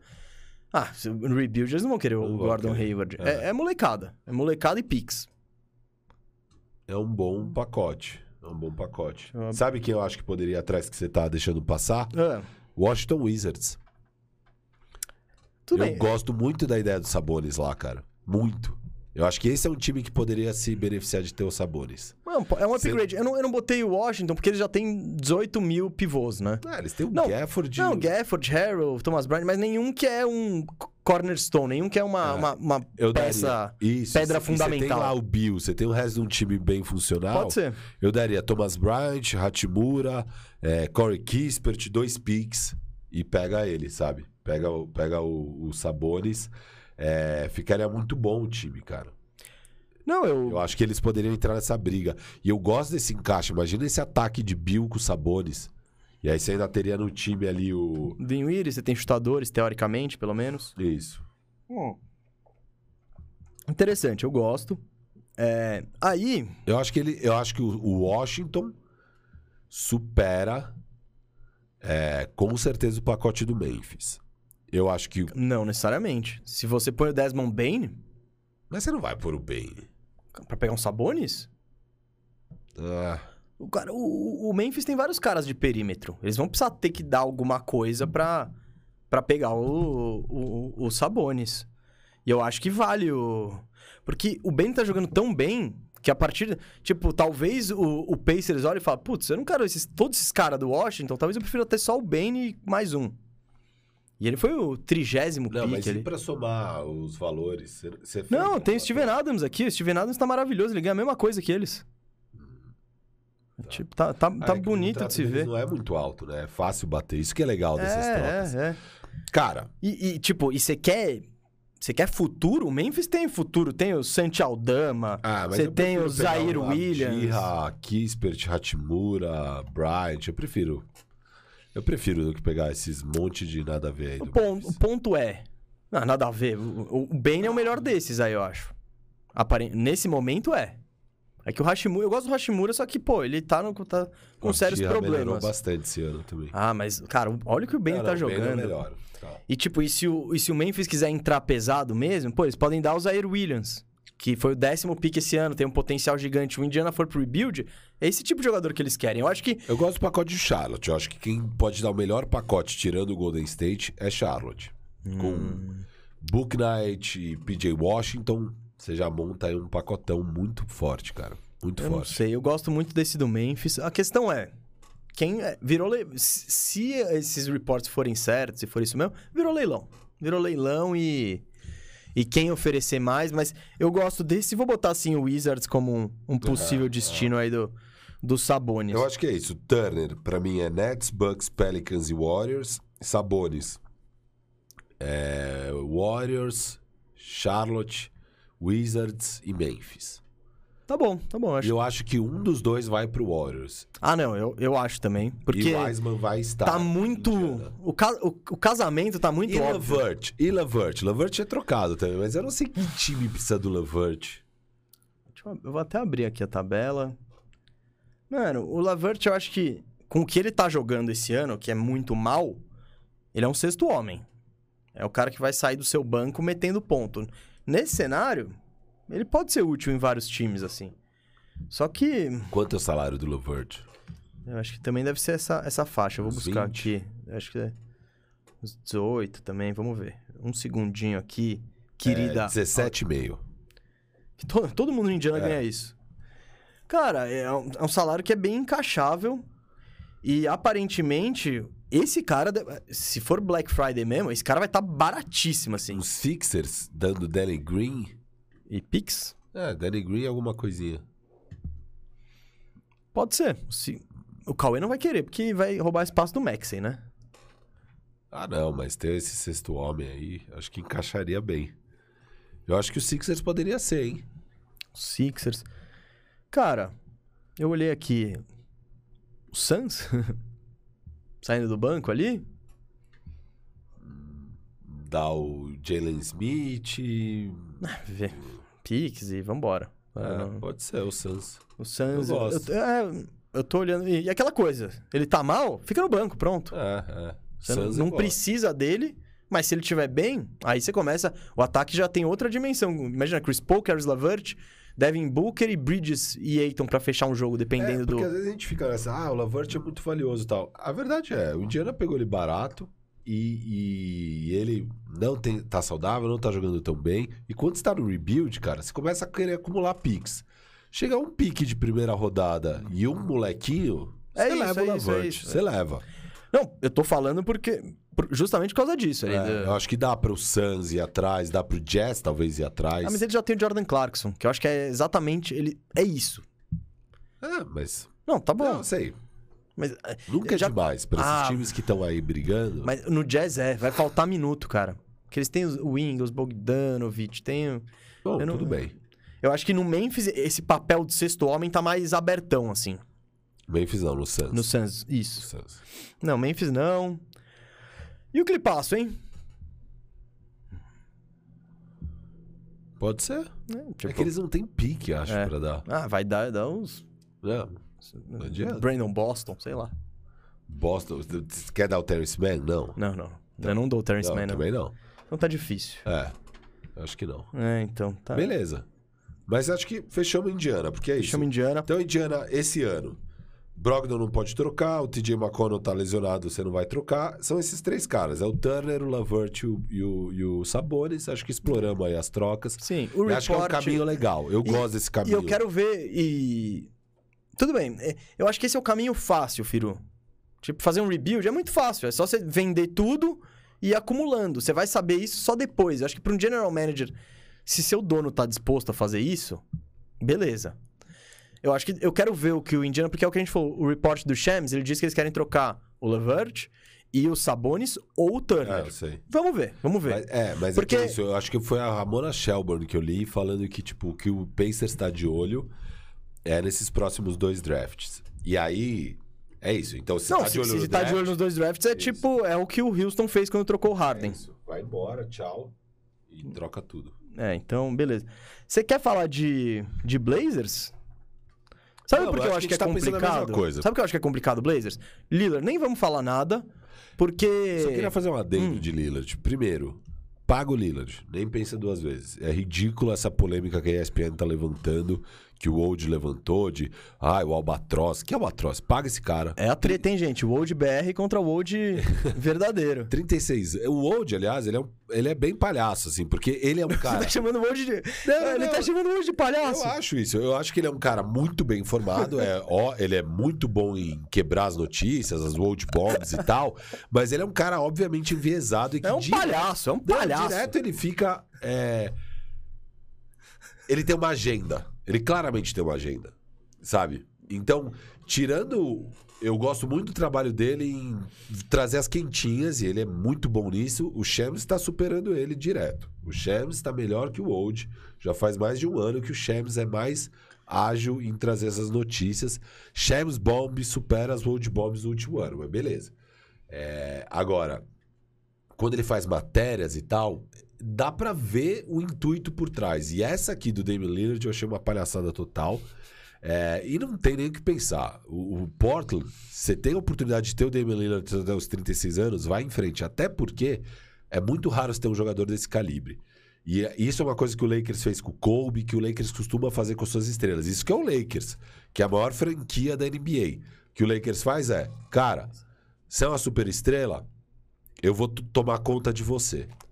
Ah, esse contrato tá muito caro pro que, que ele é com 36 anos. Não importa. Não importa. É, é a sua chance de mostrar pro mercado que, puta, beleza, você é uma super estrela, você tá em Portland, mas a gente vai cuidar de você. Se você não cuida nem do Damian Lillard, imagina se hoje as pessoas já não querem assinar com Portland, imagina depois de você não querer dar um Supermax pra um cara do nível do Damian Lillard. O recado que isso vai dar pros jogadores é terrível. Paga o Damian Lillard. Não, eu acho que você tem que pagar, porque dá pra você sair dessa. É, e ele com 36 anos Hum. vai jogar bem pra caramba. Eu, eu, não, eu, não, eu não caio nessa. Não sei, não sei, mas A a maior lesão. questão, a maior questão é você tem como passar a bola adiante. Então, beleza, você paga o cara e aí você troca ele e vambora, se Eu for o acho que é caso. uma não polêmica, acho que a ESPN tá viajando. gente, Eu acho que a polêmica do momento é o hoje BR contra o hoje verdadeiro. Eu já ganhei do Chris Haynes. Ah, não, E agora para. eu tô querendo alçar voos maiores. Eu tô querendo alçar voos maiores. Eu ganhei do Chris Haynes, isso 100% da audiência sabe. É, e agora eu tô cavando briga com você, Wold. Mas, ó, eu acho que estamos na mesma página. Não, Dame esquece fica. Dame. Cara, o CJ. CJ é o, é o- é o alvo de troca óbvio. Só que tem essa questão do pneumotórax, Ah, como eu- Manuel Bandeira já disse que é bem difícil de lidar com isso. Em 1930 era mais difícil do que hoje. Mas, cara, isso obviamente tira um pouco do valor dele, porque você não. Não dá pra saber exatamente quando ele volta tal. Então. Só que a troca óbvia aí é o CJ McCollum por, por Ben Simmons. E essa é. É. Eu acho que não tem nem o que. E, mesmo, e do lado do, do Sixers, não tem nenhum outro destino pro Ben Simmons também. Tem nada. Tem. Eu gosto de um. É Qual? que o Boston, Boston Celtics. Você não gosta de. ó, imagina a defesa desse time, Mas o cara. que, que eles vão dar? Smart picks. Não, horrível. É que... Não, horrível. não, não, não, não, não. Não, não. pro Sixers. O Sixers Não, tem Embiid, sei. Quer brigar, não? Não, não, não, não. Eu não tô falando que eles têm um baita de um pacote. Isso aí você con- é, é a questão de juntar picks e é o que o Cauê tava falando e tentando vender pra gente. Não, eu tô afim de trocar o Simmons por picks e aí depois eu transformo esses picks em A- não sei a o quê. única coisa que eu acho dessa troca do Ben Simmons com o McCollum é. Se for pau a pau, o Sixers vai ter o problema que era do Blazers. Que é. Cara, McCollum com Maxey, Não, não. com o Seth. Não é, eu acho que essa troca tem que ser, tem que ser, ó. Os dois, beleza? Simmons e McCollum. O Sixers pega um ala, provavelmente o Covington. Eu mandaria o Norman Powell, eu acho. Pra mim é CJ Norman Powell por Seth Curry e Ben Simmons. Não, então, isso que eu ia falar, o Seth Curry volta. Isso. Então estamos alinhados. A gente tá pensando na Só, mesma só coisa. não precisa, só não sei se é o Powell, o Eu acho que o Powell Covington. adicionaria mais coisa. Não, mas eu não sei se o se, se o, o Blazers ele prefere dar o Porque eu acho que daí você dá piques a menos, sabe? E, e dá troca. Porque o, o, o, o Coisa pediu três piques Não, não, e não, três swaps. esquece, Óbvio, esquece. É um- Mas eu acho que assim, dá- talvez dê até pra ser no pau a pau. E aí, e, e o Norman Powell acho que acrescenta muito lá. Eu acho que aí fica boa a troca. Que aí você consegue fazer. Você tem uma flexibilidade grande ali. Com, com, o, com o McCollum. Com o Covington, não, cara. O Covington. Não, o Covington, Você não é, vai o usar- Blazers prefere dar o Covington do que o Powell. Isso, isso. É isso. Não, mas é, é. Pra mim a troca é CJ e Powell, Seth Curry e Ben Simmons. Pau a pau, ninguém manda pique pra ninguém. Ah, talvez Portland dê um pique. Tá. Cara, você vê o CJ em algum outro lugar? Não. Eu fiquei pensando, pensando, eu não vi ele em nenhum lugar, cara. Nenhum lugar. Cara, até tem. Só que, por exemplo, isso aqui é difícil. Você vai, pra, pra você ter o CJ, você vai ter que ter um, um armador grande do lado dele. Isso, o Luca. Ou o Brogdon. então, mas Indiana não, eu não sei, tá eu nessa. sei. Eu É, falando, não. E o, e o Dallas não tem como fazer isso acontecer. Isso, exato. eu tô só isso. pensando nos cenários, assim. É, eu pensei, tem que ser isso. Tem que ser um armador alto ou um armador que também é bom na defesa. Tipo, por exemplo, no Bucks, seria animal. Isso. Não, aliás, é, saiu um report também que o, o Drew Holiday foi oferecido pro Neil O'Shea, né? Quando o Bucks faz a compra. E seria o parceiro ideal do Dame, né? E também do CJ. Beleza. É, eu não sei quão ideal pra jogar ao lado do Dame. O Drew? É. Ah, seria Porque ótimo. ele, o Dame fica muito com a bola na mão, né? E o Drew, ele sem a bola, ele não tem o arremesso tal. Claro, os problemas defensivos iam acabar. É, é. E no ataque, ver como é que faz. Não, que seria uma, um upgrade, seria. Isso, não, isso é indiscutível. Eu só não sei se seria o melhor. Tipo, o fit do Drew no, no Bucks é perfeito. Do, assim. Do Drew Do no Drew no Bucks, Bucks, E daí agora o CJ no Bucks seria animal. É isso que você Isso, isso. Agora seria Mas show, não mas não tem como, como, acontecer, tem né? como. Então, É, esse mercado aí, por exemplo. Wizard, no, não. no Bulls. Ah, não dá. Não dá. Já exato. tem o É, Lavigne. exato, não dá. Porque é isso, Cara, tem o então, Lonzo, o entendeu? outro. No Celtics eu gosto. Porque antes eu especulava o CJ jogando no Pelicans com o Lonzo e tal. Mas agora não dá mais. Quem que você falou? Celtics. Eu gosto muito do CJ lá. que Não, não tem como fazer. É, Né, você- isso, isso, isso. Horford. ah, Você manda o Horford um monte de pique. Você vai ter que conquistar pelos piques. Mas aí a gente cai naquela questão do Blazers. O Blazers não pode trocar o CJ só por picks. Eu tentei. Eu fiz isso aqui, ó. O que, que eu fiz na Trade Machine? Eu fiz CJ e Dennis Smith Jr. por Schroeder, Smart, Hernan Gomes e Nesmith Picks. Então, você não, você não tá convencendo o Dame a ficar com isso, né? É, exato. Ao mesmo tempo, o Smart traz uma parada que esse time não tem. Isso. E daí você teria o Schroeder de sexto homem e um Eu acho que o time fica melhor. o Nesmith pro futuro e uns picks. Eu acho que o time fica melhor. Se você pensar em encaixe, claro, o CJ é mais jogador que o Smart, é. Mas o Smart ele traz a defesa que não tem. E, enfim, Eu acho que o Celtics tem que dar uns dois picks nessa. Mas aí o Celtics fica monstro, cara. fica, fica. CJ.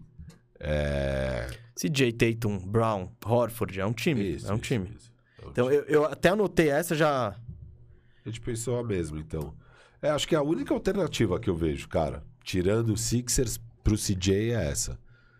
Tô vendo. E Ah, é isso, eu montaria esse time, tenta. Tenta, para de bater a cabeça na parede com o CJ Dame. Tenta dar uma defesa pro, pro Dame. Ben Simmons, puta, seria insano. ah, é o melhor esquema. É o melhor esquema. E vê, não deu certo, Dame, tá chateado. Quer tentar mais um ano? Eu te dou o Supermax. Não quer? Eu te troco, beleza. Mas é isso é no outro ano. Esse ano é trocar o CJ ou com o Celtics ou com o Sixers. Eu acho que é isso. Boa. Bom, já exploramos bem os dois times que estão claramente no mercado, né? E- Isso. Pelos reports da semana, eles estão claramente aí no mercado. É... Firu, vamos fazer uma, uma rodada relâmpago aí, cada um jogando trocas pros outros aí? Vamos. Como que você eu, quer fazer? Eu atrás do Hawks, porque, né, eu já até tinha falado nos Arrumando tenho- a eu- eu- Casa. eu trouxe uma de ir também. atrás do Cat, que sei lá o quê. Mas o que acontece? Nem Collins, nem Capela podem ser trocados. Nenhum dos dois. Collins e Capela estão fora. Eles só poderiam ser trocados dia 28 de fevereiro. Só que o deadline é dia 10 de fevereiro. Então, eles só vão Deu ser ruim. trocados na off-season. Então, por enquanto, o seu front corte para esse ano é esse. Então, não vai dar para fazer grandes mudanças no time. Dá sim. O que, que eu faria? Talvez. É... Ir atrás do Jeremy Grant. Mas não sei. Não, eu não faria isso. Então, também não. Eu não vejo nada muito da hora. Hawks? Hawks? Vamos atrás do Brandon Ingram. Não. Vamos atrás do Brandon Horrível, Ingram. Pra jogar com o Collins. Mas o Collins não é o Zion. O Collins tem arremesso, o Collins é mais versátil, ele fica menos com a bola na mão. Eu acho que é um encaixe que pode acontecer. E olha esse pacotinho aqui. Não, não precisa nem falar. Eu, eu, eu sou Pelicans, eu aceito. Eu acho que sim. Mas Não, eu não Hunter, faria se eu sou. Bogdanovich e Okongo. O- Não, eu sou. Se eu sou Pelicans, já aceitei. Mas Então- eu, se eu sou o Atlanta, eu não faço. Ah, eu acho que o Atlanta, ele tá. Falta. A gente tem o, o, o Trae Young como a estrela principal. eh, Claramente. Pro número 2, e a gente até viu isso quando a gente fez o top 50 da NBA. Nenhum outro cara do Atlanta entrou no nosso top 50. A gente cogitou o Collins, mas não, não entrou. Eu acho que você troca esses caras aqui. Você trocou o Hunter. Cara, eu, eu sempre fui muito receoso em trocar o Hunter. O cara não joga. E ele tem um potencial É, monstruoso. Então, que pro Eu- Peli, eu acho que pro Pelicasso pode fazer muito sentido.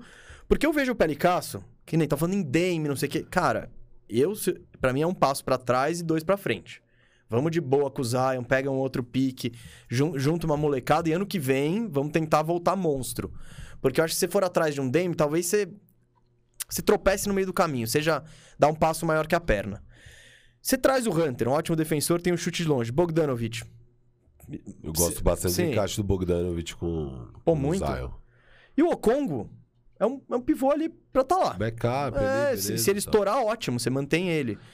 E, Não, eu, eu, eu sou o Griffin, você já me convenceu. Tá feita a troca. e o Hawks, cara, aí você tá falando de um time titular de Trey, Herter, Hunter. Ingram, Collins e Capella. Eu acho interessante. Você tem a opção de jogar um small ball, põe o Capella no banco, põe o Collins de pivô, ou Collins não tá bem, você põe o Ingram na 4. Você fica com bastante versatilidade, eu acho. E, e sim, eu, é o que eu sempre digo, ah, o Ingram ele funciona melhor na 4. Acho que funciona, só que no Pelicans, ele joga na 3 com o Zion, que é um, um, um 4 que joga dentro do garrafão, e com um pivô que também joga dentro do garrafão. É um cenário péssimo. E sem chutador em volta. O Ingram tá num cenário horrível para ele. Eu acho que no, no Hawks já é outro. Ele é um playmaker a mais. Tanto chutador. Em quem? No Hawks? É. Ah, você tem o Hurter, você tem o Trae Young, o Collins arremessa. Eu vou, vou até buscar o percentual do Collins aqui. Ó. O, o Hawks, a gente sempre tem a imagem deles como um time de arremesso, mas é um dos times menos eficientes do arremesso do perímetro. É, cara, o que eu acho? Eu acho que assim. Acho que tem duas grandes teorias sobre o, o Ingram. Uma teoria é. Posso só. O, o Collins está chutando 41% de 3 esse ano. Ó, boa. Uma teoria é.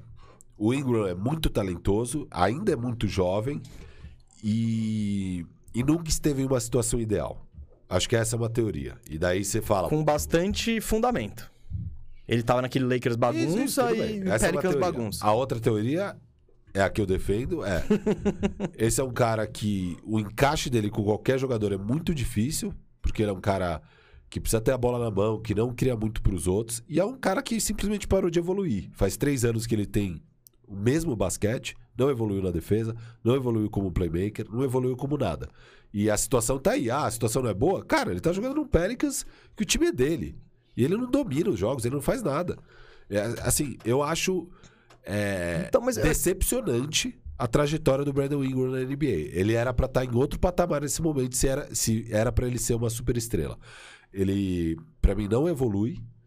Não, mas super estrela, acho que a gente não... já saiu desse barco, tá? Todo não, mundo. Eu não gosto do encaixe dele com esse Hawks. Então, eu acho que, de novo, ele não estaria numa situação ideal. E aí, a partir do momento que, puta, trouxemos ele pro Hawks e o resultado foi ruim, ele tá mal na defesa, o time não evoluiu, o time fica caindo nos playoffs, cara, o valor dele vai cair drasticamente.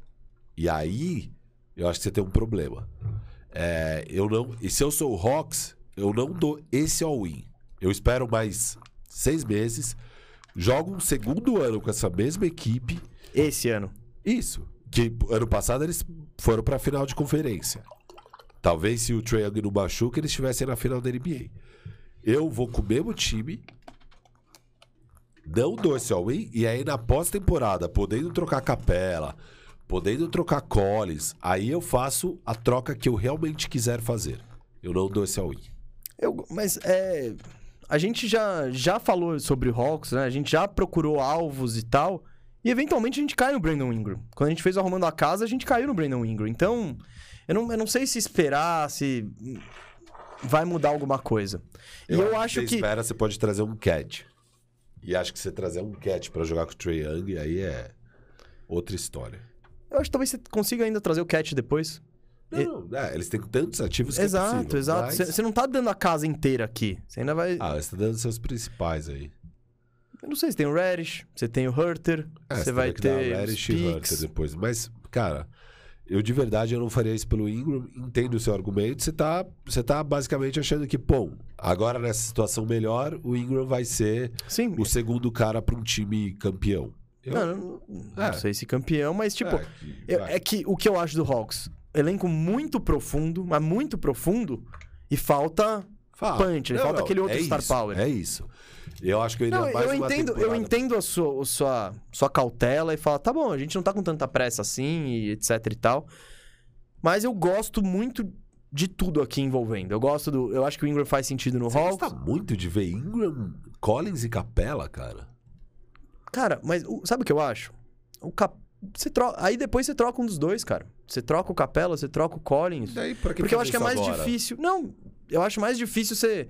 O Ingram. É, é difícil achar esses caras. Por mais que você não goste do Ingram, esses caras não estão disponíveis. A gente vê a dificuldade. Todo time da NBA precisa de um ala de um 3-4 com tamanho bababá. Mas eu não acho que é um to... ala com as características do Ingram, cara. Eu não acho que ele é um cara vencedor. Eu já vi até as entrevistas do Lonzo criticando o estilo de jogo do, do Ingram e como ele prende a bola e como é ruim jogar com ele. Eu, eu, eu acho que eu não acredito que o Ingram é um jogador que contribui positivamente para um time vencer. Isso a gente sabe. Então, Não, eu sei que você não faria, mas beleza. É, é um caminho. Vamos pra próxima aí. Quer soltar uma? é, cara. Que times eu acho que vai estar muito ativo? Então a gente falou do Hawks.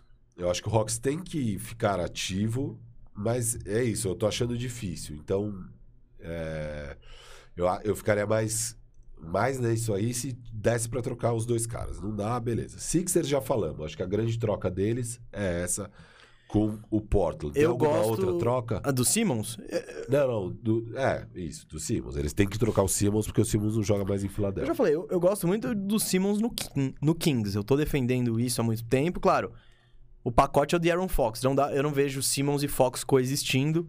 O Cauê, né, já diversas vezes falou que ele não quer o Fox, que ele já tem o Maxi. Mas aí o Cauê é muito engraçado, né? Aí eu falo, aí a gente tá discutindo sobre outro assunto. É, não, porque pros playoffs vai ser osso tal, não sei o quê. Aí essa questão da armação, mas não tem o Maxi. É, mas é um armador de segundo ano tal. Então ele não sabe Que bem. não o é que armador. É, então ele não sabe bem o que ele quer. Não, eu gosto do, do Fox, mas é pau- não é pau-pau, né? Ou é pau-pau? Não, não é pau a pau. O, o, o Simmons tem mais valor. Eu acho. não muito mais. É, No início da temporada seria pau a pau. Como o Fox teve esse ano abaixo, é, Esse tá início bem abaixo? então tá, que dê mais um agradinho ali, que dê ou um pique e tal, mas. É que tudo bem, o Fox e Maxi não é um encaixe legal. Também Fox e Seth Curry não sei como é que funciona. É, é complicado. É complicado. Mas eu, eu, eu, Não, mas eu é gosto da ideia do Simmons no, no Kings Eu gosto. Isso e eu da gosto. saída do Fox. É o que eu falo. O Kings não tem identidade nenhuma. É. Você põe nesse time aí Simmons, Mitchell, Halliburton. Você começa a criar uma identidade defensiva muito legal. Harrison Barnes. Esse time começa a ter alguma coisa que você olha e fala: ah, legal. Porque ele é um time meio. ah, não tem grandes estrelas, eles não fazem nada muito bem. Eu- Sabe quem é assim, né? Quem? Indiana. Não, e eles Indiana estão. é meio. Acho que no texto do, do O Zach, Zach Lowe nas você- 10 você nas viu? 10 coisas dele. Eles são tipo 15 a 18 em todos os fundamentos. Em tudo. Em defesa, em ataque, em rebote, em assistência, em lance livre, em eficiência, em sei lá o que. É tipo é bizarro. Eles não são bons em nada. Então, Nada. eu, vejo o Kings meio assim. É um time que não, não tem identidade. O Simmons, pô, você começa a criar uma identidade. E você põe esse time, eu não sei como eles iam fazer cesta no meio da quadra, com, no- com defesa armada. Davion, Halliburton. É, e Simmons não ia sair nada, mas ao mesmo tempo a defesa ia ser monstruosa e corre. Roubou a bola, corre. Então eu acho que poderia ser uma identidade. Como fazer isso acontecer? Não sei. Ó, tem, tem o Bagley, hein, cara. Dá pra passar adiante isso aí. É, sim. Mas- Bagley, Bagley. Tá, você tava falando, porque se você quiser entrar no Kings. Ah, não, você tava falando de Sixers. Não, é, pra mim o Sixers, a grande, Não sei, você vê alguma outra troca pra eles? Você, você acha que eles podem embarcar nesse saldão do Indiana e querer trazer alguém? Não. Não dá, né? Não, o Caris Lavert de graça. Tipo, por nada. bem barato. É, só. Mas não é, obviamente, oferecendo Ben Simmons. Não, não. Ben Simmons pra quem? Então, vamos lá. Eu gosto do Simmons. É o que eu falei. Eu, eu gosto do Simmons no Kings. Eu gosto do Simmons no Celtics. E eu gosto do Simmons no, no Portland, evidentemente. E talvez até no Knicks, hein? Ah, ele e o Thibodeau, hein? Pode dar muito certo ou muito errado. RJ Barrett? É, ele seria útil pro Sixers. RJ Barrett. RJ Barrett é, vai ter que mandar uns armadores pra bater salário. Quickly e RJ Barrett. Foda que o Quickly é meio Maxi, né? Eles são meio parecidos. Ah, Furnierro? Aff, Maria. É, precisa pensar, mas pode ser um caminho, talvez. Mas não. Não sei também. É que o, o- O, o Knicks, por sinal, você acha que eles vão ser ativos? Ele- eles estão abaixo, né? Posso trazer meu, então? Vai lá, vai lá. Vamos lá. Sabe quem que eu, eu acho que o Knicks deve ir atrás? Porque o Knicks tá sonhando com o Damian Lillard, né? Eles têm esses, esses contratinhos todos médios e tal, etc e tal. Eu iria atrás de Aaron Fox. E eu acho que o- oferecendo RJ Barrett, tipo, meio que pau a pau. Nossa, eu Fox não dou RJ Barrett e Fox, Barrett. cara. Eu acho que o Barrett tem um potencial de ser muito... É, porque o que eu acho do Knicks, cara? Eu acho que o Knicks, essencialmente, não tem nada. Eu acho que é um time meia boca Não, eles estão posicionados pra ir que- atrás da estrela. e que podem ir pros playoffs todo ano, nessa base desse basquete puta, de entrega, de defesa aguerrida e que vai tomar pau toda vez na primeira rodada dos playoffs. Pra mim, esse é o Knicks hoje. E eu não acho que é adicionando de Aaron Fox que vai mudar qualquer coisa.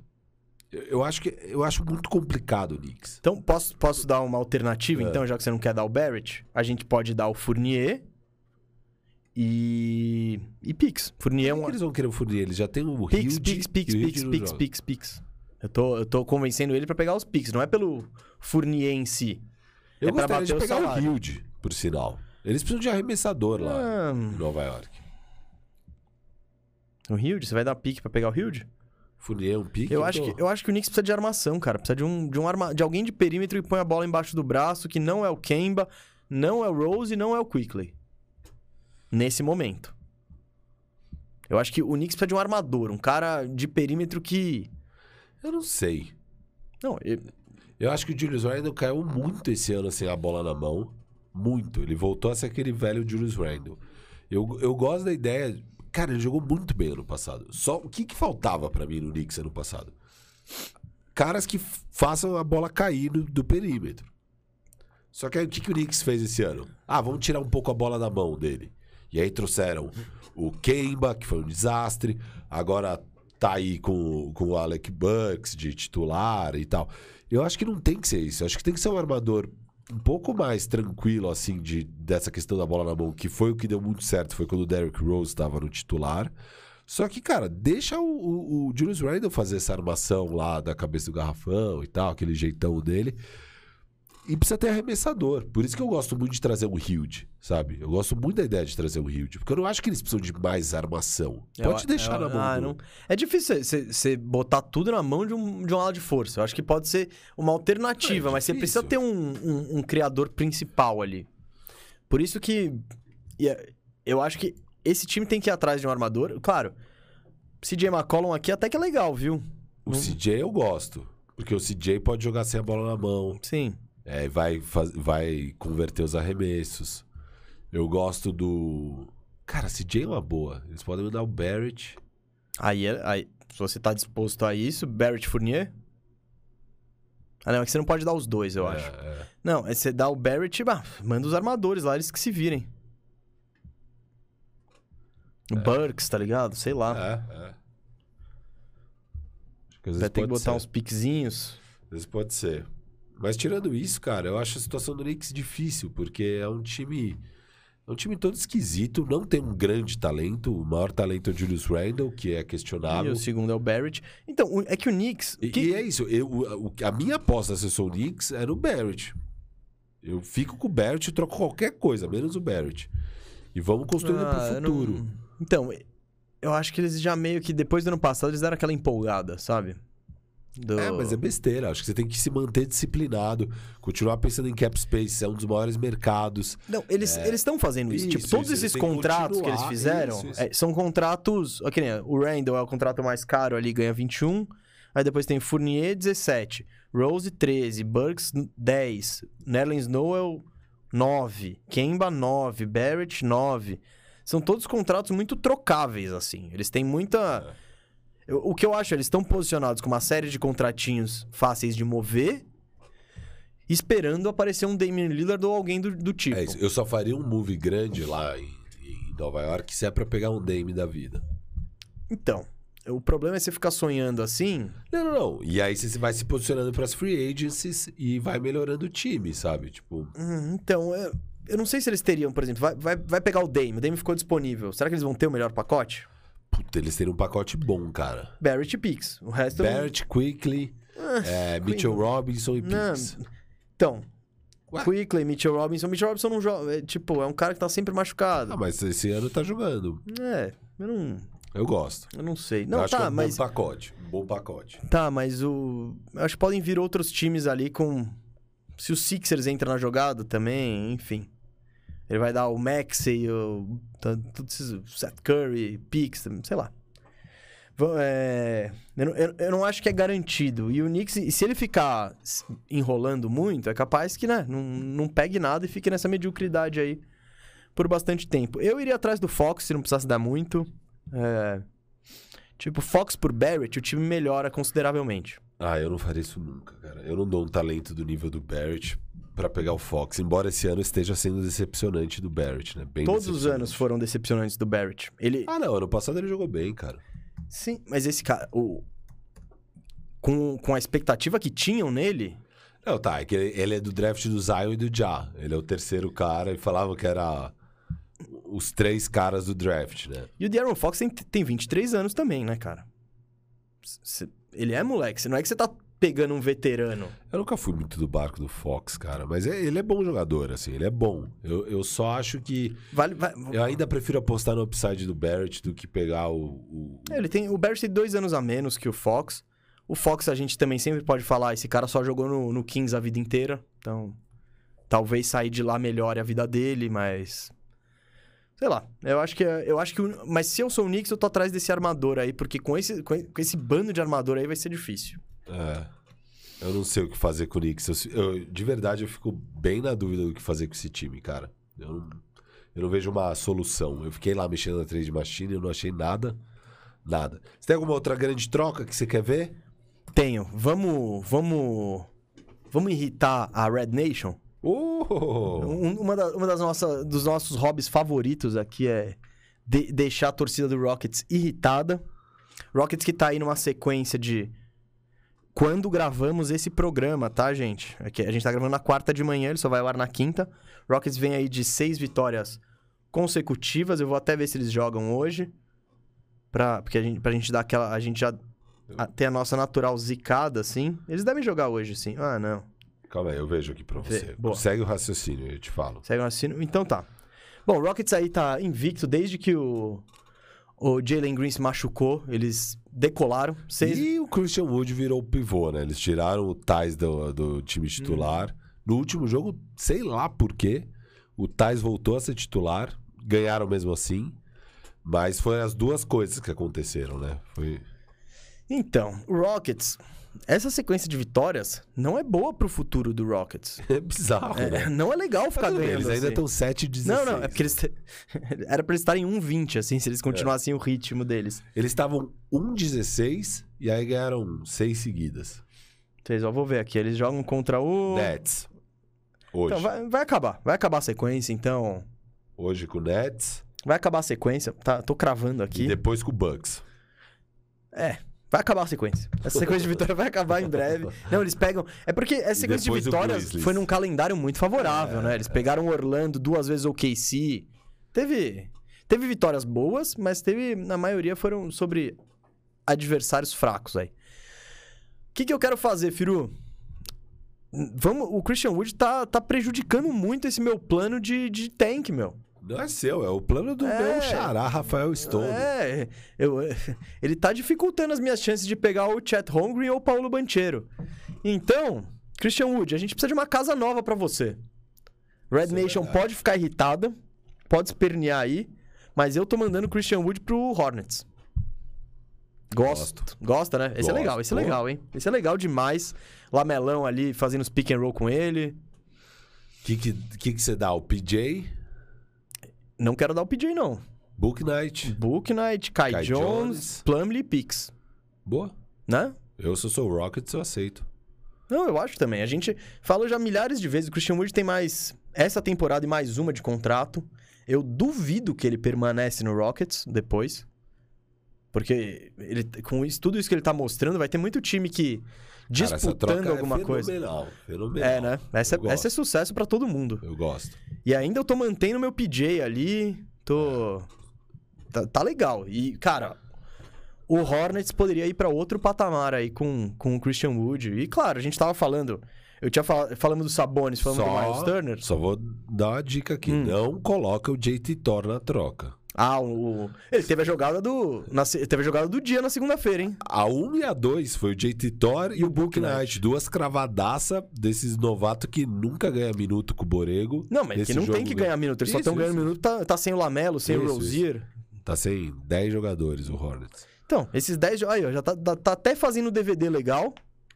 Mano, despacha, cara. Eu gosto. Chegou a hora, Hornets. Vamos, vamos brigar. E o Christian Wood. É, Ia acho ser um que- eu encaixe acho que tem esses ótimo. jogadores que são, obviamente, alvos de trocas, que são jogadores que estão em times que deveriam estar totalmente no tanking, até estão. Então você tem o Jeremy Grant no Detroit. Você achou uma casa pro Jeremy Grant? Nem tentei, cara. Também não. Ah, é Eu- fácil, sei lá. É, eu acho que ele vai acabar mudando de casa. Eu não sei também. Vai saber o que o Pistons tá fazendo. Às vezes o Pistons quer manter ele lá. Não, Não, não quer? não, não. Não quero. Não, o Jeremy Grant, ele cabe em todo o time da NBA. É. Todo, basicamente todo. É. Ele é aquele ala 3-4 que tem um arremesso de 3 que não é especialista, mas também precisa ser respeitado, marca bem. Os caras que tem que ser trocados, né? É, de mais valor é o Christian Wood, primeiro, que tá no Rockets. Acho que tem o Jeremy Grant no Detroit. Gary Harris, né? E aí vem, acho que o seu Terence Ross em terceiro. Hum. Seu Terence Ross tem, Ross. tem vaga em todo o time, inclusive Tem. no seu leicaço. É, é um do... Você quer dar o THT nele? Não, nem a pau. Nem a pau? E aí, vamos falar de Lakers, então? Falta só falar Eu acho que é o Lakers. que a galera tá querendo, né? Falta só falar de Lakers. O Lakers é o seguinte. o Lakers é bizarro, cara. Porque Ah, vá. o que, que rola? Primeiro falando de qual a necessidade do Lakers. O Lakers, eu acho que tem três principais necessidades. Um é, o Lakers precisa daquele 4, que é um cara alto, que tem algum arremesso de perímetro e consiga espaçar a quadra, mas que seja alto e permita o AD jogar na 5. Porque hoje, Você tá falando do Kuzma? Exato. É o, é o que era o Kuzma, é o que era o Markif Morris pra gente. Kuzma e Morris. A gente tinha dois caras que era isso.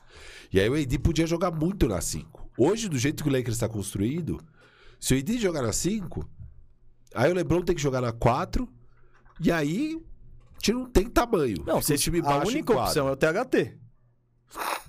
Ele, ele tem esse tamanho, ele, ele teoricamente pode fazer isso. 3-4, ele revezando com o LeBron. Não, é a única solução. e ele não é tão alto, acho que ele é um 6'6", assim. Não, ele tem tamanho, tem É, força e tal, ele mas. tem um wingspan É. alto, é bom. Cara, enfim, o Lakers precisa desse cara. Não, eu não tô dizendo que o THT é a solução. Eu tô dizendo que é o, Isso. é o mais próximo que vocês têm no elenco é isso. O Lakers precisa desse cara. Outra, outra necessidade do Lakers. Defesa de ponto de ataque. Cara, que é o cara que vai marcar o principal jogador do outro time. A gente vai enfrentar. A gente vai enfrentar o Harden. Se o Lakers for brigar pelo título, você vai enfrentar o Harden. Você vai enfrentar o Devin Booker. Você vai enfrentar um Donovan Mitchell. Você precisa ter esse marcador bom. Posso, posso só me corrigir? É. Esquece, o THT ele tem 1,93. Ele não é alto. Não, mas eu não achei. Eu achei que ele fosse tipo 2 metros e tal. não, ele- é que ele tem um bração comprido, mas ele não é alto. Não, então esquece. Não O Lakers pra- não tem. Não tem, não tem. Quem o Lakers tem no elenco é o Ariza, mas o Ariza tá podre. Eu te, fa- eu te falei isso aí, cara. Então, assim. Não, ele não tava podre Eu mesmo. te falei que, mano, o Ari Você não dá pra ele é contar. ruim? com a- Não, não, eu não acho ele ruim, eu acho ele velho. Tá. Ele é velho. Então, é isso. o Lakers inteiro é velho. Então. Você está sabendo. Mas, enfim, o Lakers precisa desse 4. O Lakers precisa desse eh, defensor de ponto de ataque. E o Lakers precisa de um 3D respeitável. Um cara que seja bom na defesa e decente na bola de três. Decente. Porque o que, que o Lakers tem hoje que converte bola de três? É o Carmelo, é o Monk e os dois são péssimos. E o Wayne Wellington. Uhum. E eles são péssimos na defesa. São. Principalmente Carmelo e Monk. Sabe o que eu acho que vocês poderiam fazer? Trocar o Westbrook por KCP e Kuzma. É, seria muito bom. e aí, e, e pagar o, o Caruso, que tal? Bom negócio.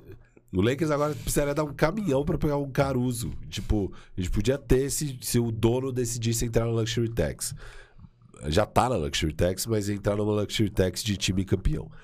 Cara, então o Lakers precisa de tudo isso. Só que o que o Lakers tem de ativo pra trocar? O Lakers é um dos times mais bizarros, porque são 15 peças no elenco. O Lakers tem três Supermax, dois, é, e o resto é tudo mínimo, tirando dois caras. Então são 10 jogadores pelo mínimo, dois que não são mínimo e três Supermax. Você nunca tem esse. Normalmente são quatro, oito, dois, sabe? Um negócio diferente, assim. O Lakers não. O Lakers é essa bizarrice. É, Então, quem que a gente tem de salário que consegue somar? Sabe o que é mais legal? O quinto salário do Lakers é o Luol Deng. 5 milhões que ele aposentou, sei lá quando. Eu- é. Quem o Lakers tem pra somar de salário é Nan e Monk. São os dois salários. Se juntam o Nan e o Monk. É, Você tem seis, quase sete. Oi? Você tem quase 7 milhões Não. Os dois somados? não. somados, sim. Não, não, não. O Monk ganha 1 um, um, um milhão e 700. Não, não, desculpa. Nano e THT. Ah, não, aí sim. Não, não, desculpa. Quem o Lakers tem de salário? Nano e THT. Então, eu peguei aqui o, o Sam Quinn da CBS fez uma matéria muito legal mostrando tudo isso, que é o Lakers Trade Guide, ele fez. Então, somando os salários do Lakers, o que, que o Lakers pode pegar somando esses caras, né? O que, que, que, é viável pro Lakers aí juntando salário? Se você junta o NAN e o THT, você pode 15, pegar né? um cara de 18 milhões, porque daí você pode superar e tal. Então você pode pegar aquele salário de 18,2 milhões, que é para os 3D. É a grana que os 3D ganha, você vai poder pegar o 3D. Se você junta os dois mais o mínimo, você pega um cara de 20,3 milhões. A gente tá falando do Harrison Barnes e do O próprio Hilde. e o Hilde. Seriam esses caras, acho. E aí, você juntar mais dois mínimos, você bate nos 22,4 milhões. Mas aí uma, não uma dá, troca você não vai- 4 por 1 É, não rola. não existe. Ninguém tem esses lugares disponíveis no elenco. Então o limite é uma 3 para 1. E que ficaria super caro pro Lakers, porque hoje a gente tem 15 caras no elenco. Você ficaria com 13, certo? Você faz uma 3 para 1. Só que o mínimo são 14. E aí você vai ter que assinar mais um cara e vai entrar na Luxury Tax pesado. Não tem jeito. A, a conta do Lakers vai ficar muito cara para fazer essa troca. E a gente sabe duas coisas do Lakers. Um, não quis pagar o Caruso por causa da Luxury Tax. E dois, não quis dar o THT pelo Kyle Lowry ano passado. Então, Bom negócio. a gente não vai. Beleza, o THT é um dos poucos salários que a gente consegue somar. É. Mas o Lakers não vai dar pra pegar um Terrence Ross. Sabe? Não vai. Então, a situação do Lakers é muito difícil. Não dá. Se você der o THT, você pega o Terence Ross. Tipo, um pau a pau. Sim, mas o Lakers não vai fazer isso. É isso que eu tô falando. Entendeu? Não, não faz... Você não quis dar pelo Lowry, você vai dar pelo Terrence Ross? É que o Lowry ano passado você não tinha o Westbrook travando Não tudo. importa. Não importa. Não, não, não. Óbvio, são são falando- coisas diferentes. Não, assim, a comparação é, aqui, agora você vai estar disposto a dar o THT por um pouco menos do que o Lowry. Mas não tão menos a ponto de chegar no Terence Ross. Cara, olha, eu. Quando o tempo passa e a água bate na bunda, eu vi meu Orlando Magic ali dar Oladipo e Sabonis pra pegar o Ibaka e trocar esse mesmo Ibaka no mesmo ano por Terence Ross e um pique. Por quê? Porque era o último ano de contrato, já. as- Então a água bateu na bunda, Não, você precisa. E a água tá batendo na bunda Sim, do Lakers. é isso. O que, que eu acho que o Lakers, os candidatos aqui pro Lakers? Jerry Grant, Harrison Barnes, Dylan Brooks, Miles Turner, Buddy Hilde, Kyle Anderson, mas daí já é Nossa. uma troca bem menor, óbvio, não envolveria os dois. Kyle Anderson. E aí as troquinhas baratas, É que eu, não, eu não sei se vocês conseguem pegar nenhum desses caras eu sei, eu com, também. com, com o pacote que vocês, vocês têm. Ah, não, eu acho que dá. Eu acho que dá. O que eu não sei. o cara, eu não pacote sei é se você chega no Detroit. Eu não acho, cara. Você chega no Detroit e fala. tem um pique, o Nan, o Nan não vale quase nada, tá meio podre, sei lá, mas assim, Ah, é então- bom jogador também. THT Nan e um pique pra pegar o Jeremy Grant pro Detroit? O nosso, querido, faço. o nosso querido THT. Não, mas eu sou Detroit, cara. O THT esse ano aqui, ó. 11 pontos. Arremessando 38% de quadra, 22% de 3. Mas é amostragem pequena, né, mesmo? Ah, Ele, ele perdeu 12 quase- jogos, mas 12 jogos, 30 minutos por jogo. Não é tão Não, não, pequeno sei. assim. Mas tá voltando, vindo de lesão. Mas o próprio ano passado também não é que foi uau. Tá bom, nos Ah, outros anos os ele. 36 minutos dele do ano passado foi muito bom. Não, não, não, tá, mas. Tá bom, 46% de quadra, 28% Ele tem de 21 3. anos, né? E ele tem 21 anos. Eu entendo, tem um potencial, mas não é aquela joia que não, tipo. mas se não chega nenhum pacote grande pro Detroit pelo Jeremy Grant, você pode pegar THT Nan e um pique, eu pego. Tá, Eu mas é pego. que eu acho que isso é facilmente superável, sabe? É, mas não acho que tá ninguém muito doido pra pegar o Jeremy Grant. Ele tá chutando 33, acho, de quadra. De, de perímetro. Não, porque o Detroit também não tá com aquela pressa pra trocá-lo, né? Eu não- eles podem trocar na off-season, é que nem o que você eles falou. podem, eles podem. Enfim, mas tudo isso pra falar que tá difícil a situação. Tá difícil. E você só vai conseguir trazer um cara. Você vai ter que acertar. E aí eu acho que o que o Lakers pode fazer é aproveitar o saldão do Indiana, dar um second round, um mínimo, e pega um Torrey Craig. Você vê o nível, a gente tá... Os Holiday, pega o Justin É, Holiday. pega, pô, é isso que a gente precisa. Eu acho que o Lakers vai precisar fazer esses movimentos pequenos e pegar esses caras, sabe? É, ir atrás do, sei lá, o Daniel House. Cara, posso, Incrível posso, pareça. posso, e posso, aí é, é torcer pro buyout. eu só queria- buyout eu vir só um queria Kevin falar um Love. negócio. Se vier um Kevin Love no buyout. Ótimo. Eu, eu só queria falar, a torcida do Lakers aqui tá esperando já há duas horas você trazer uma solução pro, Não tem. pro Lakers e você tá me falando em Daniel House, Não, a minha grande troca é Torrey Craig. O que eu iria atrás, mesmo, mesmo. Hum. O cara Desses que eu alvos atrás. todos que você tudo. falou. Buddy Hilde, porque ele chuta 40% de 3. Não é, a defesa a gente ainda vai ter problema e tal, mas pelo menos finalmente você vai ter um arremessador totalmente de elite. Totalmente. Meu segundo maior alvo é Harrison Barnes e Jeremy Grant. Porque eu acho que o Harrison Barnes contribui em muitas coisas. Seria esse 4 para jogar ali com LeBron e AD. Eu acho que ficaria bem forte o ataque. E aí você iria no buyout pegar defensores. Beleza, é um caminho. E o Jeremy Grant é esse ala defensivo 3D que eu acho que é bom nas duas etapas do jogo e que vai contribuir bem. Pra mim são esses três, cara. Daí, Dylan Brooks, você conseguir. Não, você não vai conseguir. Eu acho que você não vai conseguir. Eu também acho que não. É... Pra mim são esses três alvos, cara, do Lakers. É, torcedor do Lakers. Já vai se acostumando com o Torrey Craig aí. Animal, hein? Talvez seja esse. Torrey seja- Craig, Justin Holiday. É, é. Movimentinhos. tá difícil a situação, cara. É, é- é- o, o que- a gente acabou montando o elenco por causa da troca do Westbrook sem nenhuma flexibilidade. Nada. Você só tem contratos mínimos. 10 contratos mínimos mesmo. Não, estava claro. É, só, é, 10 mínimos. é o que eu acabei de falar. O quinto contrato É. do Lakers, o quinto contrato mais caro, é o Luol Deng, que E- não e está na tem liga. Isso aí co- comendo o nosso cap. O Lakers tentou pegar uma exceção de lesão e tal. Não conseguiu. É, tem Então toda um passa malandro na liga. A liga Se não vai sair cair isso, nessa. talvez tivessem pagado o Caruso. Imagina a diferença que o Caruso estaria fazendo pra esse time. Que é uma das grandes Não, é que tá jogando Mank, Essa Ellie, então esses caras aí. É. Não, é- ele é o defensor de ponto de ataque ali. E acho que essa é a principal necessidade do Lakers. Essa defesa de ponto de ataque. Porque, cara, você vai enfrentar o Booker, você vai enfrentar o Mitchell, você vai enfrentar o Kyrie Irving, talvez, né? Sei lá. Ou o Harden. Você vai enfrentar, sabe? Você vai enfrentar esses caras. O Trey Young, talvez.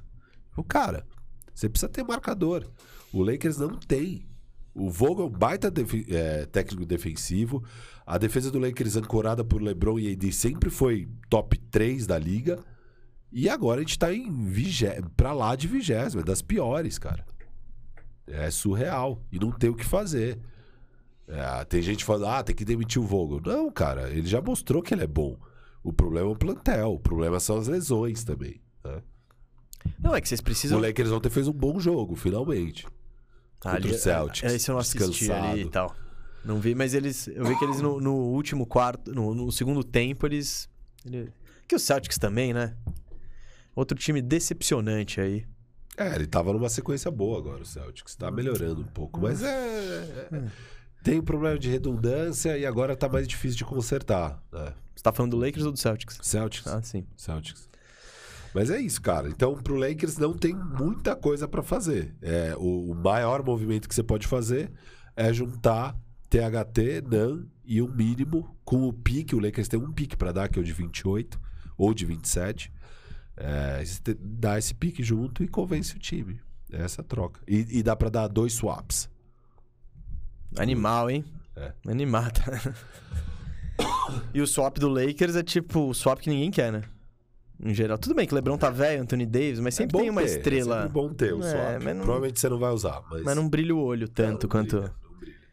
Mas É isso. cara. Você tem mais alguma coisa aí? Nenhuma mais troca. Eu acho que a gente. Quanto tempo a gente foi aí? Tá dando. Já passou de duas horas já. Duas horas. Dessa gravação. Não, qual outra? Qual... Ah, então, então já, já batemos nossa meta aqui, Firo. Cara, Quer falar mais alguma coisa? Quer encerrar? quer fazer um recap das principais trocas que a gente falou? Wood no Charlotte. Essa foi sucesso, hein? Todo... Essa foi. Todo mundo gostou. Wood por Booknet, Kai Jones, Plumlee e uns pickzinho. Eu vou falar Brogdon no Washington. Não pode. Não, desculpa. Sabonis no Washington, Turner no Golden State. Ah, eu, eu, eu vejo o Hornets nessa briga também. Se eu sou o Hornets, eu tô mirando esses três caras aí, já tô fazendo as ligações, porque eu acho que os três é, elevam o patamar do, do Hornets, assim. Então, e, Hornets precisa de pivô e pra, pra, pra felicidade dele, tá, tá rolando a Black Friday com dois pivôs no Indiana e tem o Wood ali encostadão. Quer dizer, encostadão não. Tem o Wood numa situação atrapalhando o tank do, do Rockets. CJ e Powell por Simmons e Curry. Hum, tá bom. Ou CJ Covington, no seu Não, caso. não, não, não é que eu tô tudo bem. brigando. O pau é até melhor, mas. Ah, é o que faz sentido, né? É o que faz sentido. É, E outra. eu propus o Ingram no Hawks Ah, por é. Hunter, Bogdanovich e Okongo. O Firo não gostou muito. Eu gostei do lado do Pelicans. Pericasso, você tá feliz. Tô, topo na hora. Eu E eu-. E eu sugeri o Fox no Knicks em um pacote envolvendo o RJ Barrett. E o Celtics, tinha a troca do Celtics. Certo? A gente falou um monte de coisa. Era o quê? Era o CJ? Acho que era do CJ. Eu- CJ faz sentido, não, mas é CJ por Smart, Pix, alguma coisa do gênero, não, também não é muito era- cativante, era né? mais Difícil, era mais difícil. Eu falei que eu gosto do Simmons no Celtics, mas também não, não vi isso acontecendo. Ah, é isso. fizemos coisas legais, hein? Tem coisa É. legal aí, tem coisa legal. E acho que vai ser agitado, cara. Acho que tem muito time aí que vai começar a tomar esse caminho do Pacers de falar, cara, vamos me posicionar pra esses, pra esses drafts. Eu acho que cada vez mais a gente vai ver. E sabe o que faltou, né? Pra onde vai Terence Ross? Quem vai pegar Gary Harris, hein? Essa, Você acha que seu Magic vai ser ativo? Cara, Eles finalmente foram ativos, né, no último deadline. Não, então eles foram ativos pro tank. Eu acho que faz sentido você trocar o Ross. Você pega por. Pega um ativo aí pro futuro. Gary Harris teve uns cinco jogos bons Essa é aí. a hora, hein? Essa é- Não, Essa mas é o. Gary Harris vai ser buyout. Esse eu tenho certeza. Olha aí pro seu leicão. Não, total. O Lakers é isso, cara. O Lakers vai ter que viver Ah, do buyout. Lakers, hein? Vai ter que Sonhando com Gary. Harris. Cara, dureza, mas a gente precisa dessas coisas mesmo. Precisa de um Tory Craig aí no buyout. Tory Craig sempre vai pro buyout pro, pros times. Ah, é um ótimo sinal. É. O cara que tá todo ano no Mas buyout. adiciona, ele adiciona, cara. Ele você jogou tá falando minutos. de um Lakers que. Que é isso, tá jogando o Wayne Ellington. O Malik Monk, que ele não marca. Ele não me marca, acho, se bobear. É Difícil. complicado, velho. Complicado. Beleza. Muito bom. Sexta-feira temos Bandeja Bet. Oferecido pela KTO. Nessa última sexta-feira não fomos bem, mas foi um dia complicado mesmo. Foi um dia Foi. de muita zebra. A gente tava certo, a NBA que tava errada. É, o LeBron tá. Os últimos seis jogos, cinco partidas de 30 pontos. Justo na que a gente apostou que ele ia fazer 24, ele fez 23. É sacanagem. Hum, Eu falei pra você apostar no Herb Jones. É, eu preferi de Luca. O Luca só tijolou, fez 0 de 6. O Pelicans ganhou do, do Dallas, que era totalmente inesperado. A gente teve muita zica, mas vamos dar a volta por cima essa sexta-feira. Bandeja Bet às duas da tarde, oferecido pela KTO. Eu e o mês a gente tem 100 reais, a gente faz as nossas apostas. O programa tá muito legal, a gente discute basquete nesse meio tempo. Conversa com vocês no chat, você que tá com saudade do chat. Lá a gente conversa com vocês no chat. Lá é fundamental pro programa trocar É, ideia no é, chat. é. Inclusive, a gente quer sua ajuda pra. Ah, tô aqui de novo? Voltei pra cá? Ah, moleque. O... É, é- é fundamental sua ajuda no chat, então a gente quer que você esteja lá com a gente no Bandeja Bet, trocando ideia conosco e nos sugerindo as- umas brabas, porque a gente vê que muitas vezes você aí sabe mais, tem, tem umas brabas melhores que as nossas. Boa. Né? É isso, nos vemos lá então, valeu. Guto, Moro, Monstros, obrigado Pô, aí por tudo. Direção dupla hoje, hein? Ah, a gente hoje tá chique, direção a gente tá dupla. E a gente tá, tá marrento. A gente pode falar, eu quero essa câmera aqui. Agora eu quero essa aqui. Agora põe no firu. Oi. Quebrando as pernas dos caras aqui. Mas, pô, valeu Moro, valeu Guto. Sempre com essa direção aí impecável. E é isso. Bandejão fica por aqui. Nos vemos amanhã, sexta-feira. Ah, calma aí. Opa, opa, opa. Rapidinho. Rapidinho. Na semana passada, eu não vou deixar passar isso Ah, aqui. Na boa. semana passada, o Caio Augusto. Caio Augusto fez uma contribuição no Superchat. Não, não era pra ter Superchat, porque o programa não era ao vivo, é gravado. Então, obviamente, a gente não consegue responder Superchat. Mas já que ele mandou o Superchat, eu vou responder. É de bom aqui. grado, é de bom grado. O Caio Augusto perguntou: esse rumor da troca entre Wall e Kemba, se for real, quem se ferra mais? Kemba por ir para Houston ou Knicks por pegar o contrato bizarro do Wall? Bom, eu acho que se o Eu Knicks fizer sei. isso, eles querem o contrato do Wall. É. Então eu não vou falar que eles se ferram. Pra mim, quem se ferra mais é o Kemba Walker de. Ele, ele- se animou, né? Tô voltando pra é, casa. indo pra tal. casa, tô indo pro Knicks e tal. Aí daí do nada você tá lá em Houston, que você tá- vai ficar no banco também. Você vai ver o DJ Augustin jogando e você não.